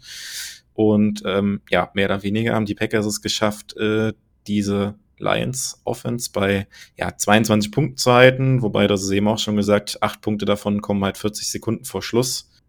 Ja, das war von der Defense halt schon ein extrem gutes und rundes Game und haben halt auch in den entscheidenden Momenten dann halt auch die, die Turnover erzielt, muss man sagen. Also nicht nur den, den Fumble dann äh, erzielt, äh, zweimal gegen Jared Goff da in der ersten Halbzeit, sondern auch dann jedes Mal auf den Ball gesichert. Und ja, es gibt nicht so viel zu kritisieren diese Woche, muss ich sagen, an der Defense. Die Defense war eine Hausnummer. Also ich, es gab kaum einen Snap, den Jared Goff in Ruhe hat ausspielen können, so die ersten äh, drei Viertel. Also der war ja, ich weiß nicht, wie sie das gemacht haben mit Joe Barry, aber ähm, am Ende hat jetzt, glaube ich, nur ähm, Rashawn Gary drei Sacks. Aber da waren ganz, ganz viele Hände stetig äh, an ihm dran, an Jared Goff. Also Preston Smith habe ich vor der Saison so ein bisschen Abgesang drauf schon angestimmt, dass er jetzt sein letztes Jahr hier spielt und so weiter und dass die Leistung nachgelassen hat und die letzten Wochen straft er mich Lügen. Das muss man ganz deutlich sagen. ist eine, auch heute wieder eine gute Performance von ihm gewesen. Er hat massiv Druck gemacht. Ähm, das war, das war, war, war eine ganz tolle Defensivleistung, fand ich. Einfach weil sie es geschafft haben, die Lines ein bisschen aus der, aus der Ruhe zu bringen, hatte ich das Gefühl. Ähm, und die Lions haben am Ende, glaube ich, wie viele Yards sind sie gelaufen? Ich muss mal kurz gucken, so 140. Ähm, ja, ta tatsächlich, nee, tatsächlich mehr als man denkt. Äh, das hat mich auch ein bisschen erschrocken, als ich die Statistik gesehen habe. Sind über 120 Yards am Ende auch gewesen, die die Lions gelaufen sind. Ähm, ja, beim Gucken habe ich so gedacht, okay, sie sind zwar sehr oft gelaufen, auch halt bei First Down und Second Down sehr oft gelaufen. Ähm, man hatte aber das Gefühl, dass das nicht so wirklich ähm, effektiv war. Ähm, ja, Montgomery hatte einen Run für 15 Yards und äh, Jameer Gibbs hatte einen für 23 Yards. Ja, wenn man diese Big Plays dann so ein bisschen abzieht, dann, dann war das eigentlich eine ganz, ganz gute Leistung und äh, es war natürlich auch von Vorteil. Die Lions, Lions konnten sich natürlich nicht so wahrscheinlich auf ihr Laufspiel stützen, wie sie das vielleicht gerne getan hätten, weil sie halt auch die ganze Zeit äh, ja dem, dem Rückstand äh, hinterhergerannt sind, sozusagen. Und äh, natürlich dann noch viel durch die Luft machen mussten. Aber ja, ich glaube, der optische Eindruck täuscht ein bisschen darüber, dass die Lions doch den Ball am Boden besser bewegt haben, als man das vielleicht so vom Gucken her jetzt dachte. Ja, ich glaube, das liegt da, wie du gesagt hast, an diesen Big Plays. Weil ich hatte oft das Gefühl, dass ähm, die Lions kurz davor waren, die Packers Defensive Line zu durchbrechen, aber sie haben es nie geschafft. Also, und wenn sie es mal geschafft haben, dann war es zwar ein etwas größerer Raumgewinn, aber sie konnten nicht das machen, was sie no sonst normalerweise machen, das konstant sehr weit treiben. Die, die Zahlen sind einfach deutlich kürzer gewesen. Und ähm, das hat ihnen so ein bisschen den Rhythmus genommen, habe ich das Gefühl gehabt. Ne? Also ein Big Play, mh, ja, mag sein, aber dieses konstante so ein bisschen langsam drüber walzen, quasi zweimal laufen, einmal passen, das bringt sie über zehn Yards hinweg. Das hatten sie gefühlt eben halt nicht. Und ähm, da, wie gesagt, geht ein Kompliment Richtung Defense und was die Packers auch richtig gut gehandelt haben. Ähm, was natürlich auch mal eine Strafe war gegen Quay Walker, war halt, wenn äh, die Lions Jameer Gibbs bewegt haben. Der hat dann acht Bälle gesehen, im Passspiel auch ähm, hat er von vier gefangen für nur 19 Yards. Und Jamir Gibbs ist halt, wenn sie ihn von auf Running Back aufstellen, aber dann rausrotieren, ins Passspiel einbinden wollen, eigentlich ein absolutes Mismatch. Das haben die Packers als Gruppe, finde ich, relativ gut verteidigt. Ja, genau. Und du hast es eben schon angesprochen. Ich glaube, ähm, ja, Hauptgrund dafür, warum die Lions Offense auch so Probleme hatte, war dann tatsächlich die D-Line und der Pass Rush. Spät im Spiel gab es ja die Statistik, ähm, 35 Dropbacks von Jared Goff und bei 16 hat er irgendwie unter Druck gestanden. Ähm, und es war ja gefühlt jeder, der da irgendwie mal ein Play gemacht hat. Also Rashawn Gary hast du schon angesprochen gehabt. Ähm, Devontae Wyatt hatte äh, ein gutes Spiel. Äh, Kenny Clark ist mir mit dem einen Play in Erinnerung geblieben, wo er den Guard da quasi in Jared Goff reingeschoben hat. Ähm, Karl Brooks hatte diesen ähm, Sack mit äh, ja, äh, Forced Fumble gegen Jared Goff in der ersten Halbzeit, wo er ähm, ja, wo Jared Goff eigentlich schon äh, ein paar Schritte Vorsprung hat, aber da irgendwie äh, Kyle Brooks das halt irgendwie geschafft hat, ihn dann noch irgendwie zu erwischen und sogar noch irgendwie die Hand halt leicht an den Ball bekommen hat und das halt ausgereicht hat, um da den Fumble zu erzielen. Genau, Preston Smith hast du schon angesprochen. Ähm, ja, aber auch ähm, Enoch Barry und äh, Lucas Van Ness sind mit einzelnen Plays in Erscheinung getreten und äh, ja, ähm, ja, sind irgendwie in Erinnerung geblieben in dem Spiel. Also da hat, da kann man fast keinen irgendwie negativ äh, oder muss man keinen negativ erwähnen, sagen wir es mal so, weil die komplette Unit insgesamt ein richtig gutes äh, und äh, rundes Spiel gemacht hat, insbesondere halt im Pass Rush. Und das muss man ja auch dazu sagen, nicht gegen irgendeine O-Line oder sowas, die irgendwie als äh, Drehtür irgendwie bekannt ist oder sowas, sondern gegen die Lions O-Line, ähm, die ja bei vielen NFL-Experten und bei vielen äh, ja, Statistiken PFF zum Beispiel ja auch häufig als eine Top 5 oder sogar Top 3 Offensive Line irgendwie gerankt wird. Und das hat man in dem Spiel jetzt nicht so wirklich gesehen, muss man sagen. Und das, äh, ja, da geht Credit auf jeden Fall an die Packers äh, Defensive Line und den Pass Rush. Um das mal mit Zahlen zu untermauern, was du gesagt hast, die Lions haben Jordan Love viermal in einen Quarterback Hurry gebracht. Die Packers Jared Goff zwölfmal. Also das ist schon eine deutsche Differenz. Und du hast jetzt gerade so im Nebensatz Enak Bari und Vanessa äh, angesprochen. Die beiden hatten jeweils zwei Harrys. Also die waren dafür, dass sie wahrscheinlich, wie gesagt, die Snap-Zahlen haben wir noch nicht vorliegen, weniger gespielt haben als jetzt ähm, Rashawn Gary und Preston Smith, auch hocheffektiv. Und ähm, die Line zahlt sich jetzt gefühlt immer mehr aus. Ähm, Zwischendrin ist mal Devonta Wyatt auch ausgefallen, verletzt, war überhaupt kein Problem. Dann ging, glaube ich, Kenny Clark wieder ein bisschen mehr Richtung äh, Tackle, also Defensive Tackle in die Mitte rein. Und der war auch da wieder absolut disruptive. Du hast schon gesagt, dass er einmal den, den Guard da einfach nach hinten geschoben hat mit einem absoluten ja, Bullrush, also einfach nur geradeaus und mit, mit Gewalt da rein. Und sorry, der andere sah aus wie, wie so ein 15-Jähriger, den er rumgeschoben hat. Ne? Und das sind ja auch alles kräftige, starke Leute. Und äh, ja, Top-Performance und ähm, nicht nur von den Spielern, die waren auch top eingestellt. Muss man einfach auch jetzt hier, auch wenn er viel Kritik und viel Kritik auch berechtigt bekommen hat, das war heute auch defensiv ein absolut runder Gameplan ähm, gegen, wie du schon gesagt hast, eine potente Offense und eine Offense, die mh, hm, sehr vielfältig ist und daher den, den Gegnern gar nicht leicht macht. David Montgomery als ja, als Spieler, der durch die Mitte läuft, Jamir Gibbs absolut flexibel, so ein bisschen Aaron Jones-like schon, kann im Passspiel, kann nach außen laufen. Du hast immer einen Rawson Brown. Du hast mit Sam Laporta einen Thailand, der so die Lücken füllt, wie es Luke Musgrave tut. Laporta tut es diese Saison noch ein bisschen besser. Du hast jetzt Jameson Williams, der zurückkommt, der ein absoluter Deep Threat ist und rapide schnell. Und dazu noch ein paar andere kleine, schnelle Leute wie äh, Kollege Raymond und so. Dass eine Offensive nicht leicht zu handeln ist. Und das haben die Packers exzellent gemacht. Exzellent. Ja, und die äh, Line ist jetzt so ein bisschen, insbesondere im Pass, was so ein bisschen jetzt der Trumpf und ähm, also ich finde es immer noch beeindruckend, wenn man sich überlegt, wer hinter dieser Line quasi auch alles gefehlt hat. Also jetzt auch in dem Spiel wieder. Wir haben da quasi, äh, da haben fünf Starter gefehlt. Ähm, also der zweite Linebacker mit Campbell hat gefehlt, äh, die beiden Outside Corner, Stokes, Alexander haben gefehlt und halt auch das Safety Duo mit Uri Ford und äh, Daniel Savage haben gefehlt. Äh, die potenziell ja diese Defense dann auch noch mal besser machen könnten. Ähm, ja, und ich glaube, dass, dass die Defense jetzt da besser äh, reinkommt. Das liegt halt hauptsächlich an der Line. Ähm, ich hoffe, dass sie das aufrechterhalten können. Also die Line, insbesondere dann halt mit dem, mit dem Pass Rush, was wir jetzt gerade angesprochen haben und bin dann gespannt, äh, ja, wie sich das dann auch noch weiterentwickelt, wenn wir in der Secondary jetzt wieder ein bisschen ähm, fitter werden. Da gibt's ja jetzt äh, ein bisschen Optimismus vielleicht, dass wir jetzt mit dieser Mini-Bye-Week, wie man so schön sagt, nach so einem äh, Thursday ja, Night Game war es ja nicht, Thursday Game, ähm, ja, die man dann jetzt da hat, dass man dann jetzt die Chance hat, vielleicht zum nächsten Spiel ein bisschen gesünder zu werden. Das wäre so ein bisschen die Hoffnung. Ähm, ja, sprechen wir mal noch über die anderen Positionen in der Defense. Ähm, die beiden ich wollte Linebacker. eine Frage ja? stellen. Ja, gerne.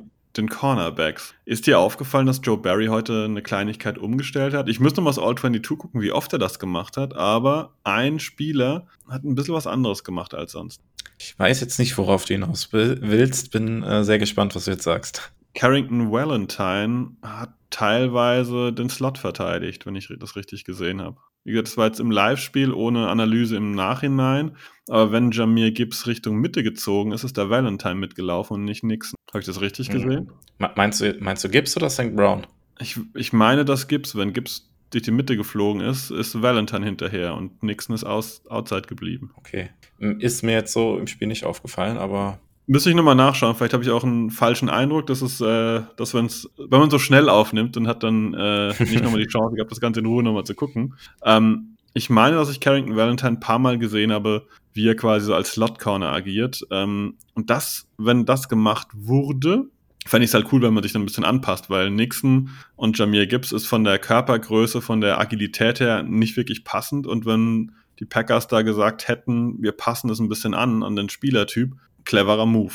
Cleverer Move. Und ich meine, ich habe mindestens zwei Spielzüge so gesehen. Und äh, Valentine war vorher sonst immer nur Outside und Nixon nur im Slot. Und das wäre ein spannender Punkt. Vielleicht machen wir bei den Cornerbacks einfach mal kurz weiter, bevor wir zu den Linebackern gehen. Wie war dein Eindruck von den Cornerbacks heute sonst? Ähm, ja, im Prinzip halt wenig, wenig zugelassen, insbesondere keine, keine Big Plays, also auch nicht negativ aufgefallen jetzt irgendwie mit, äh, mit, mit Strafen oder sowas. Es gibt dann, es gab dann natürlich die ein oder anderen Plays, ähm, man weiß natürlich nie, wie das, wie der Play Call jetzt war, also der von der Defense, äh, ja, wo es dann schon teilweise schon mal größere äh, Lücken dann auch gab, wo dann, ähm, ja, also größere Raumgewinne möglich waren. Jameson Williams einmal für 38 Yards, St. Brown 28 Yards einmal. Also da waren schon teilweise Plays dabei, wo die Lions dann schon viele Yards rausholen konnten. Aber die Coverage war häufig auch sehr eng gewesen, muss man sagen. Ähm, erinnere mich jetzt auch an dieses eine Play, wo äh, Corey Ballantyne gegen äh,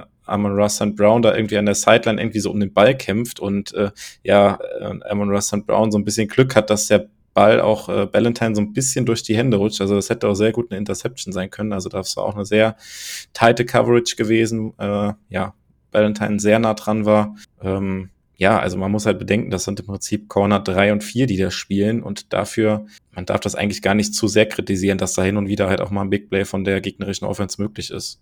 Zu, Saison, zu Saisonbeginn waren das sogar Corner 4 und 5. Ja, ja. Das muss man sogar noch hinzufügen. Ne? Also ähm, die werden eigentlich noch gut, vielleicht sogar Corner 5 und 6, wenn man genau ist. Wenn man Nixon dazu nimmt, Nixon, Stokes, äh, Douglas und Jair, ähm, dann wäre Valentine maximal die 5 gewesen. Also dafür ist es wirklich eine, eine, eine, gute Gruppe und du hast schon so diesen, diesen Ballkampf erwähnt. Ich mag diese Giftigkeit, die lassen nicht nach. Das äh, gefällt mir immer sehr, dass es keine Spieler sind, die den Kopf hängen lassen, wenn sie halt dann doch mal einen Catch kassieren, sondern die bleiben dran und, und beißen und kratzen, sag ich mal ein bisschen. Das finde ich sehr schön. Ähm, wenn wir vielleicht im Backfield bleiben, gehen wir Richtung Safeties, weil da kann man die Woche nur applaudieren. Das war eine absolut runde Performance. Äh, und jetzt nicht nur wegen dem Touchdown, den Kollege Owens da äh, hat abgraben können nach dem Force Fumble von, glaube Roshan Gary war es. Ähm, top Sache, aber auch Anthony Johnson war richtig, richtig gut. Sauber im Tackling, waren an ihren Leuten dran, ähm, haben im Run Support geholfen. Sehr, sehr, sehr gute Performance. Ähm, kann man sagen, dass man vielleicht auf einen der beiden mit einem anderen, besseren Safety in Kombination vielleicht gar kein so schlechtes Duo hätte und der zweite von denen wäre so der erste Ersatz-Safety, dass es vielleicht doch akzeptabler ist, als wir es zwischendrin zeitlich mal gesehen hatten? Ja, das muss man jetzt mittlerweile fast sagen irgendwie. Und äh, gerade, also für mich ein richtig gutes Spiel gemacht hat auf jeden Fall Jonathan Owens auch äh, in dem Fall. Also das ist halt auch im, gefühlt ist das auch im äh, Run-Stop, also wenn er halt in die Box runterkommt, richtig gut gewesen. Hat da äh, ja dieses eine Tackling, ich glaube gegen Gibbs war es gewesen. Das hat einen ziemlichen Einschlag gegeben, wo er da äh, von der Seite so ein bisschen kam. Ähm, aber er bringt da, glaube ich, auch so ein bisschen mehr Physis mit, als das zum Beispiel jetzt äh, dann direkt einen Vergleich irgendwie ein Daniel Savage irgendwie machen würde. Ähm, hat wahrscheinlich dafür ein bisschen mehr Schwächen in Coverage vielleicht, aber diese gerade. Darf ich da mal ganz kurz reingrätschen? Erinnert ja, gerne. diesbezüglich nicht ein bisschen an Adrian Amos? Ja, das Die tatsächlich, ja. Also ich glaube, der, der, der Vergleich ist ganz gut, ja. Weil, weil Amos war ja ähnlich, wenn Amos nach vorne kam Richtung Box und irgendein, irgendein Lauf da direkt in der Line of Scrimmage gestoppt hat, das war ja auch immer ein gutes Play da, ne? In der Coverage war es, hatte, hatte Amos auch gute Jahre. Ich glaube, da war Amos besser als Owens, es vielleicht sein kann. Aber im durchschnittlichen Bereich könnte vielleicht Owens Amos mal das Wasser reichen. Ja, und äh, ja, im letzten Spiel habe ich ihn auch noch kritisiert für sein schlechtes äh, Tackling-Verhalten da gegen den äh, Titan der Chargers. Ähm, diese Woche gibt's da, glaube ich, äh, wenig, wenig zu kritisieren und das ist jetzt auch ähm, ja unabhängig davon, dass er da diesen Touchdown zurückgetragen hat. Ähm, ja, kann man jetzt sagen, war jetzt nicht besonders schwer, den beide aufzunehmen, in die Endzone zu laufen, aber man muss in dem Moment natürlich auch erstmal reagieren, weil der Lions-Spieler zum Beispiel, der hatte sich schon weggedreht, das Play irgendwie abgehakt oder sowas und die Defense war halt da gewesen. In dem Fall Owens hat halt äh, reagiert und ich sage auch mal einfach auf Verdacht sozusagen den Ball sich geschnappt und in die Endzone getragen, weil es ist ja in dem Moment dann häufig unklar, hm, war das jetzt Incomplete Pass oder doch Fumble und sowas und ähm, ja, aber einfach die, die Situation genutzt äh, und äh, ja, im Zweifel war es halt umsonst gewesen und in dem Fall hat es sich halt gelohnt. Das finde ich halt, muss man auch, gehört dann in, so einem Moment auch dazu und äh, macht im Prinzip die Performance, die er ansonsten geleistet hat, eigentlich erst dann so richtig rund noch mit diesem einen Touchdown, den er dann erzielt hat. Hat sich auf jeden Fall für die äh, Leistung diese Woche äh, belohnt. Bei uns bin ich auf lange Sicht am äh, ehesten gespannt, ob er einfach dieses Level halten kann. Ich meine, die Packers haben, so doof wie es klingt, aber auch Rudy Ford zu einem adäquaten NFL-Starter so ein bisschen, hm, weiß gar nicht, ob entwickelt äh, das richtige Wort ist, aber so ein bisschen forciert auf jeden Fall, weil der war ja vorher auch nur ein Jahr mal ernsthafter Spieler außerhalb des Special Teams. Aber Anthony Johnson, glaube ich, könnte noch Potenzial haben, dass der Spieler ist, der sich längerfristig auf dem Kader hält Du hast schon erwähnt, Owens letzte Woche gab es richtig auf die Mütze. Ähm, wegen schlechten Tackles. Die Woche war es relativ gut. Ich glaube, wir können einfach nur hoffen, dass es mit den eher guten Performances weitergeht. Ähm, genau.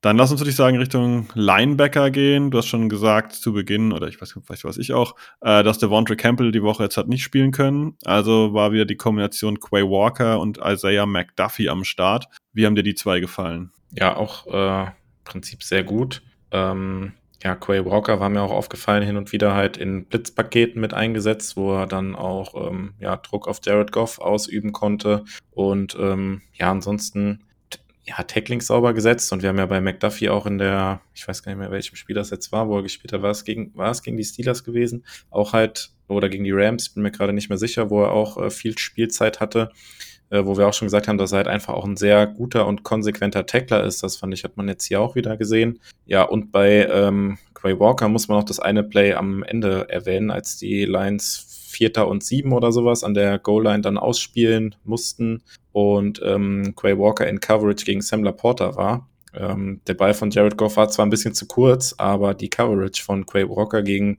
einen sehr guten Tight End, muss man mittlerweile schon sagen, war trotzdem ausgezeichnet gewesen. Und selbst wenn der Ball besser platziert gewesen wäre, weiß ich nicht, ob Sam Laporta den, den Catch gemacht hätte. Also da auch in Coverage einen richtig guten Job gemacht in dem einen Play. Ich habe wenig zu ergänzen, ja. Ähm, wir können jetzt anfangen zu meckern, dass Quay Walker zu Beginn gegen Jamir Gibbs mal äh, eine Flagge gesehen hat, weil er ihn zu lange, äh, ja, aber es ist ein guter Running Back, das ist auch well schemed von den Lions. Äh, ich glaube, für einen Linebacker ist es nie angenehm, an der Außenlinie den, Pass, den Passspielzug zu verteidigen. Die sind ja gewohnt, die Spieler anders anzufassen und so weiter und so fort. Ähm, daher will ich da jetzt gar keinen großen Vorwurf machen. Insgesamt haben die das richtig gut gemacht. Du hast schon erwähnt, dass äh, dass der Blitz teilweise richtig gut funktioniert. Dieser einen, dieser eine Blitz, wo Quay Walker durch die Mitte im Prinzip durchschießt und äh, ich glaube, Goff hat den Ball zwar losbekommen, aber irgendwie nur Richtung Außenlinie da irgendwie eiern können. Richtig gutes Play und McDuffie habe ich ein paar Mal mit richtig starken Tackles in Erinnerung, ne? wo er ganz klar auch zugreift und keinen Miss-Tackle hat, sondern richtig den Gegner zu Boden bringt oder ins Ausschiebt. Ähm, ja, tolle Performance der Linebacker.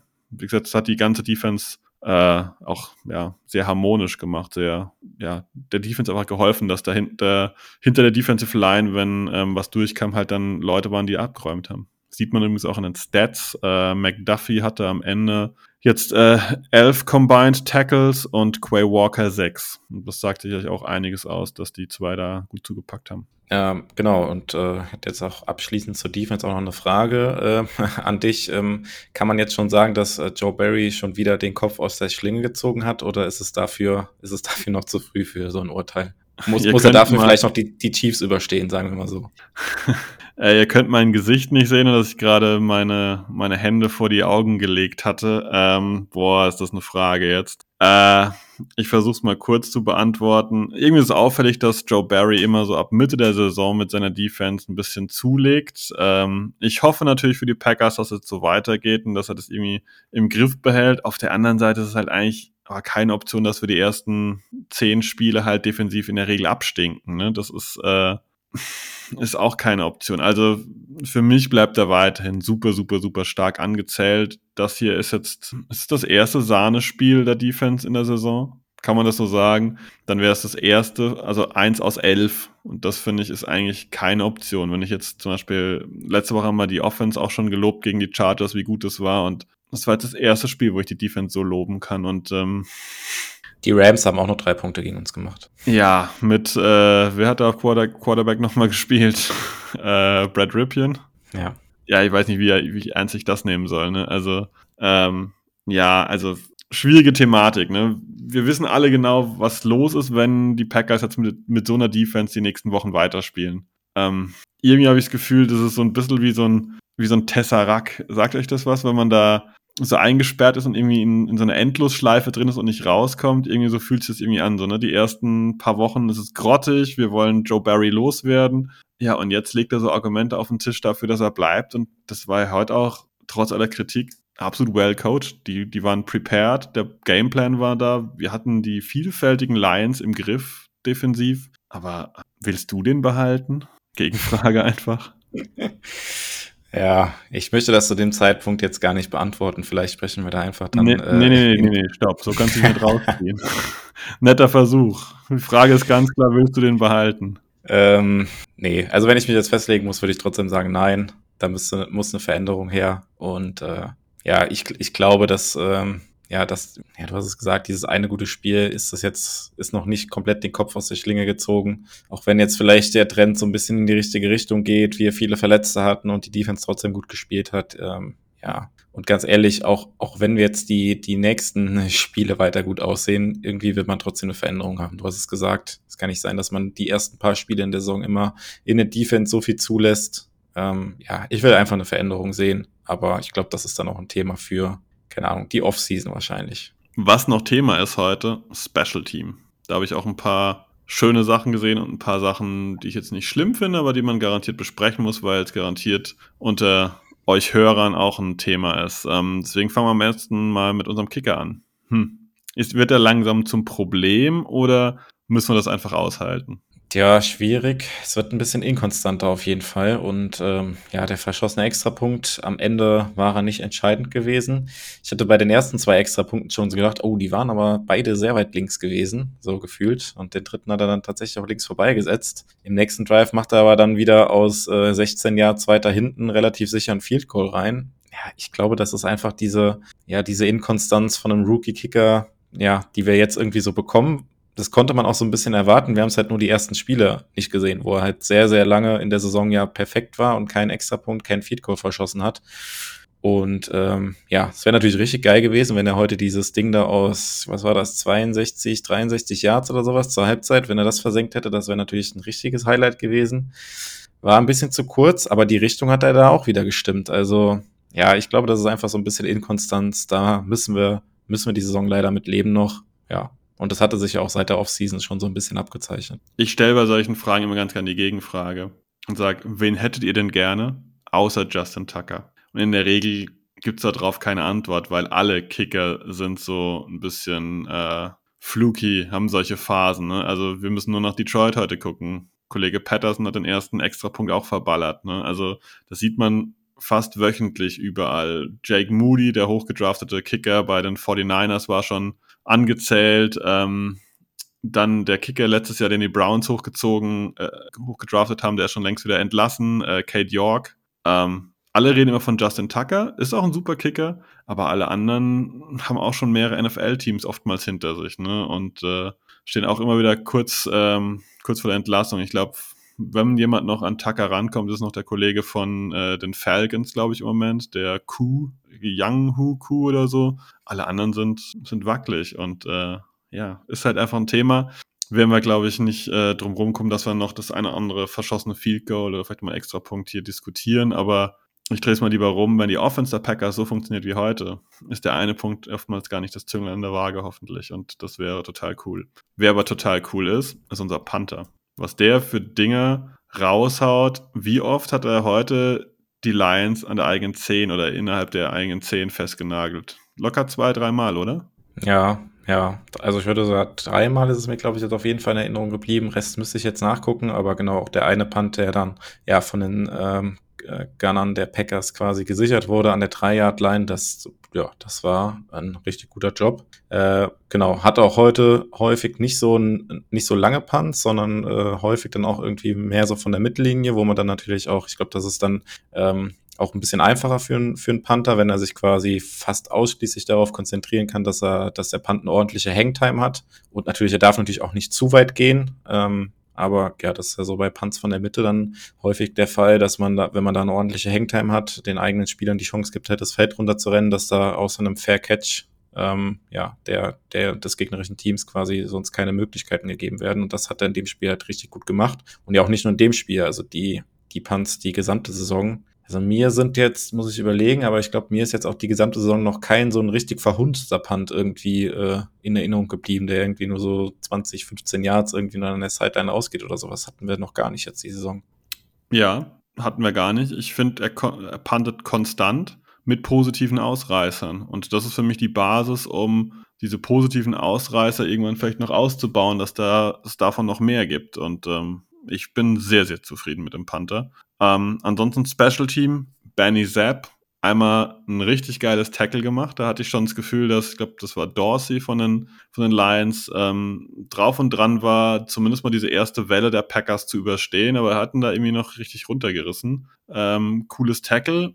Ich muss zugeben, wir haben ja bis vor letzter Saison oft über das Special Team auch gemeckert, irgendwie, dass da die Packers ganz gerne einfach nur so ihre Entwicklungsspieler ein bisschen parken. Und aktuell würde ich sagen, lohnt es sich schon, dass die Packers da Leute drin haben, die wenig Relevanz haben für die anderen Positionen. Ne? Christian Welch, äh, Zion Anderson und so weiter. Aber die scheinen das Special Team bei solchen Sachen schon vom Niveau her ein bisschen zu heben. Ja, absolut, genau. Und beim Special Team müssen wir natürlich auch noch den einen Force Down Fake Punt, der äh, Lions mit ansprechen, den das Special Team dann auch sehr gut verteidigt hat. Also das waren irgendwie fünf Yards zu gehen und ich glaube nicht mal ein Yard oder sowas haben sie zugelassen. Also ich glaube an der Line of Scrimmage war da schon äh, das Play beendet gewesen. Ähm, ja, hat man ja irgendwie auch kommen sehen, dass irgendwann mal so ein Fake-Punt äh, kommt in dem Spiel. Äh, hab irgendwann äh, paar Minuten davor noch darüber nachgedacht, dass äh, die Lions jetzt irgendwann auch mal dieses Risiko, was sie ja häufig in den Spielen dann halt auch unter Campbell oder seit Campbell da ist, im Prinzip ja machen, dass sie sehr aggressiv sind bei Fourth Down und häufig auch mit Fake Punts irgendwie unterwegs sind. Gab es auch die Statistik irgendwie, dass die Lions auch die Saison schon wieder neun Stück oder sowas gespielt haben, diese Saison.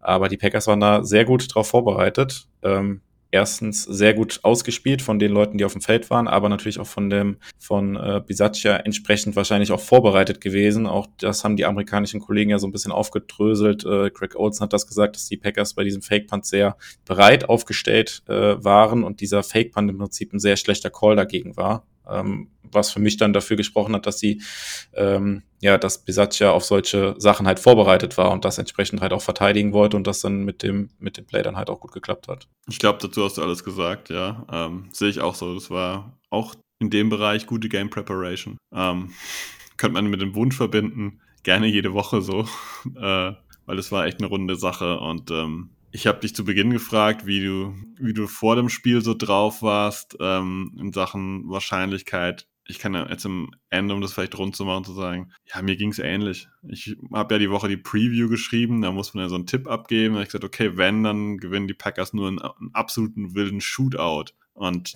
das war auch meine einzige Hoffnung, die war minimal. Und äh, jetzt haben die Packers mit einer guten Offense, mit einer dominanten Defense äh, das Ding gewonnen. Und ähm, Jetzt stehen sie 5 und 6 und ist die Frage, Playoffs, jo, sind wir da jetzt wieder aktiv im Rennen? Ähm, ja, wir haben ja letzte Woche gesagt, also wenn wir nochmal über Playoffs sprechen wollen, dann müssen die Packers die Lions schlagen. Ähm, die Voraussetzungen waren nicht wirklich gut mit den ganzen Verletzten, aber sie haben jetzt die Lions geschlagen und ich glaube, ja, äh, wir müssen wirklich nochmal über Playoffs reden. Ähm, die Packers, äh, das war ja auch eingeblendet im Spiel, äh, sind jetzt äh, weiter auf Platz äh, 8 in der NFC und jetzt der derzeit, klar, ähm, ja, die Vikings spielen jetzt noch am Wochenende, aber aktuell haben wir jetzt gleich viel Spiele wie die, wie die Vikings. Ähm, elf Spiele die Vikings, äh, elf Spiele die Packers. Sind die Vikings, äh, die aktuell den letzten Playoff-Spot innehaben, nur noch einen Sieg vor uns. Wir spielen bekanntermaßen auch nochmal gegen die Vikings. Ähm, ja, und auch vor den Vikings auf Platz 6 stehen derzeit die Seattle Seahawks mit 6 und 4, spielen heute Nacht noch gegen die äh, 49ers. Äh, wenn ihr es hört, wisst ihr schon, wie es ausgegangen ist. Wir haben beide schon im Vorgespräch gesagt, dass es sich, sich, irgendwie nicht so geil anfühlt, dass wir jetzt den 49ers die Daumen drücken können äh, oder drücken müssen. Äh, beide nicht so, nicht so die 49ers-Fans.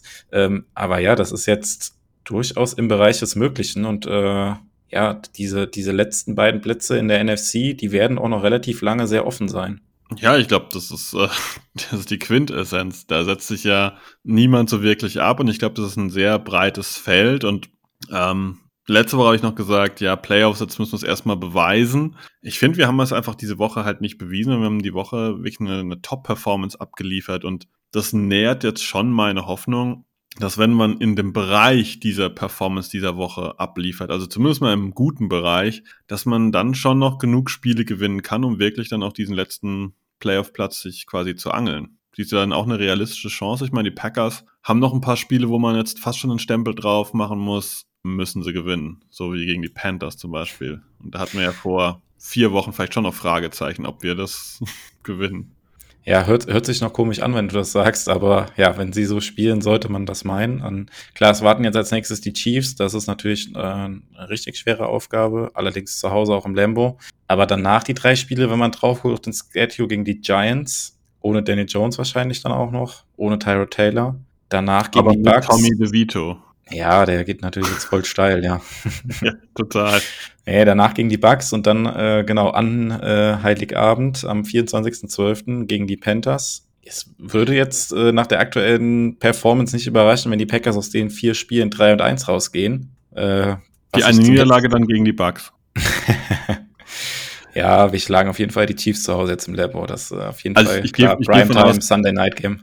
Ich gehe von aus, Taylor Swift ist es zu kalt im Stadion, das wird nichts werden. Na, da, äh, nee, aber ähm, auf was ich gespannt bin, was so ein bisschen das Zünglein an der Waage sein könnte, weil ich gebe dir recht mit potenziell 3-1. Jordan Love gegen die Tampa Bay Buccaneers. Da bin ich gespannt. Einfach weil ähm, gegen die haben wir die letzten Jahre oft nicht gut ausgesehen.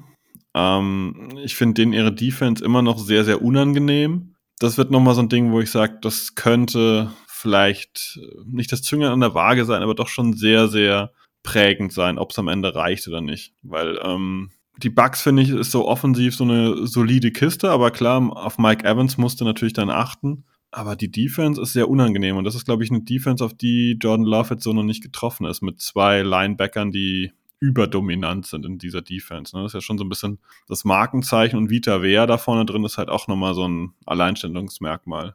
Weil die anderen Spiele, jo, Panthers gewinnen wir, Giants, in der Verfassung eigentlich ist es auch ein Pflichtsieg. Es klingt dämlich, aber es ist so, oder? Genau, ich habe eben schon gesagt, hört sich komisch an, wenn du das sagst, aber ja, nach den letzten Performances muss man das so sagen. Ja, was, was sich vielleicht dann auch noch so ein bisschen abzeichnen könnte, wäre vielleicht dann tatsächlich auch ein Endspiel sozusagen am vorletzten Spieltag gegen die Vikings, wo es dann vielleicht auch entscheidend sein könnte. Ähm, ja, und für uns nicht ganz so, so nett, äh, wenn ich jetzt mal auf den Schedule gucke, die nächsten Spiele sind nicht ganz so äh, freundlich für uns zu gucken. Äh, ja, gegen die Chiefs im Sunday Night Game, danach die, gegen die Giants im Monday Night Game. Äh, dann spielen wir an Heiligabend um 19 Uhr. Äh, das ist für viele wahrscheinlich auch schwierig, da äh, einen Blick auf den Fernseher zu haben. Und dann Da muss man Prioritäten setzen. Genau, und dann gegen die äh, Vikings ist aktuell das Spiel auch auf den, ja, auf Neujahr um 2.20 Uhr gelegt, aber da kann man dann schön, nachdem man dann angestoßen hat zu Silvester, sich dann so ab 2 Uhr langsam an den, an den Fernseher setzen und dann das vorletzte Packers-Spiel der Regular Season dann noch äh, gucken. Aber das sind natürlich jetzt viele Spiele, die, ja, äh, schwieriger sind zu gucken als so ein Spiel um 18.30 Uhr am Donnerstagabend. Ja, ja, ich glaube, da kommt dann auch wieder ein bisschen was auf uns zu, dass wir dann die Tage danach ein bisschen zusammenstraffen müssen. Ne? Aber ähm, ja, ich würde sagen, das ist eher ein Luxusproblem mit den Packers. Fünf und sechs jetzt äh, in eher einem aufstrebenden Bereich. Und ähm, ja, wie gesagt, ich bin heute Abend, muss ich sagen, bin ich einfach glücklich. Das ist, äh, es war ein richtig schönes Footballspiel aus Sicht eines Packers-Fans und äh, ich bin fast ein bisschen froh, dass wir jetzt so anderthalb Wochen haben, äh, um von diesem Spiel so ein bisschen geistig zu zehren und nicht jetzt schon, keine Ahnung, äh, in vier, fünf Tagen schon wieder spielen müssen. Und das ist jetzt, das trägt einen so ein bisschen durch die Woche, zumindest mich. Ja, ich glaube, das, ist ein, das ist ein sehr guter Abschluss. Da geht man mit einem ganz anderen Gefühl auch jetzt an die restlichen Spiele, die jetzt noch am Wochenende sind. Also ich persönlich habe da noch viel mehr Lust, noch weiter Football zu gucken und äh, dann jetzt sogar auch zu gucken, was die Konkurrenz jetzt macht, weil da man da ja wirklich jetzt ein Auge drauf haben kann. Äh, genau, ist natürlich jetzt mit dem Sieg im Rücken, dem ersten Spiel an diesem Spieltag, was stattgefunden hat, äh, natürlich was ganz anderes, als wenn wir das jetzt verloren hätten. Ja, und ich würde sagen, ich weiß nicht, ob du noch was zu ergänzen hast, aber sonst würde ich sagen, war das doch der perfekte Abschluss gewesen. Und ja, wir haben jetzt auch wieder, das war jetzt eine relativ lange Folge geworden, aber das überrascht natürlich nicht, wenn, wenn es so viel Positives gibt, über das man sprechen kann, wird so eine Folge auch mal länger, auch wenn es jetzt sehr spontan war. Nee, ich habe nichts mehr zu ergänzen. Äh, ich habe gerade noch mal einen Blick reingeworfen. Die Snap-Zahlen sind nämlich noch nicht da. das wäre jetzt nochmal unser Untergang gewesen, wenn wir da jetzt nochmal durchwühlen können. Äh, ich habe nur jetzt nochmal äh, am Ende lesen können, äh, dass bei den Packers nur zwei Spieler das Feld nicht betreten haben. Das waren Sean Clifford und James Robinson. Das heißt, alle anderen waren irgendwie mal wo verbaut. Also Bo Melton habt ihr zum Beispiel beim Kneel Down sehen können, der vom Practice Squad elevated war, aber das sind alle so Mini-Infos, die, glaube ich, nicht relevant sind. Ich sage einfach nur, genießt die Woche, ähm, schaut euch das Spiel nochmal real life an. Das ist garantiert, äh, gibt da schöne Sachen nochmal zu sehen, die man vielleicht live gar nicht mitbekommen hat. Ansonsten, ja, Go Pack Go, ich bin raus. Genau, von mir auch. Happy Victory Friday und dann ein Go Pack Go. Bis zum nächsten Mal.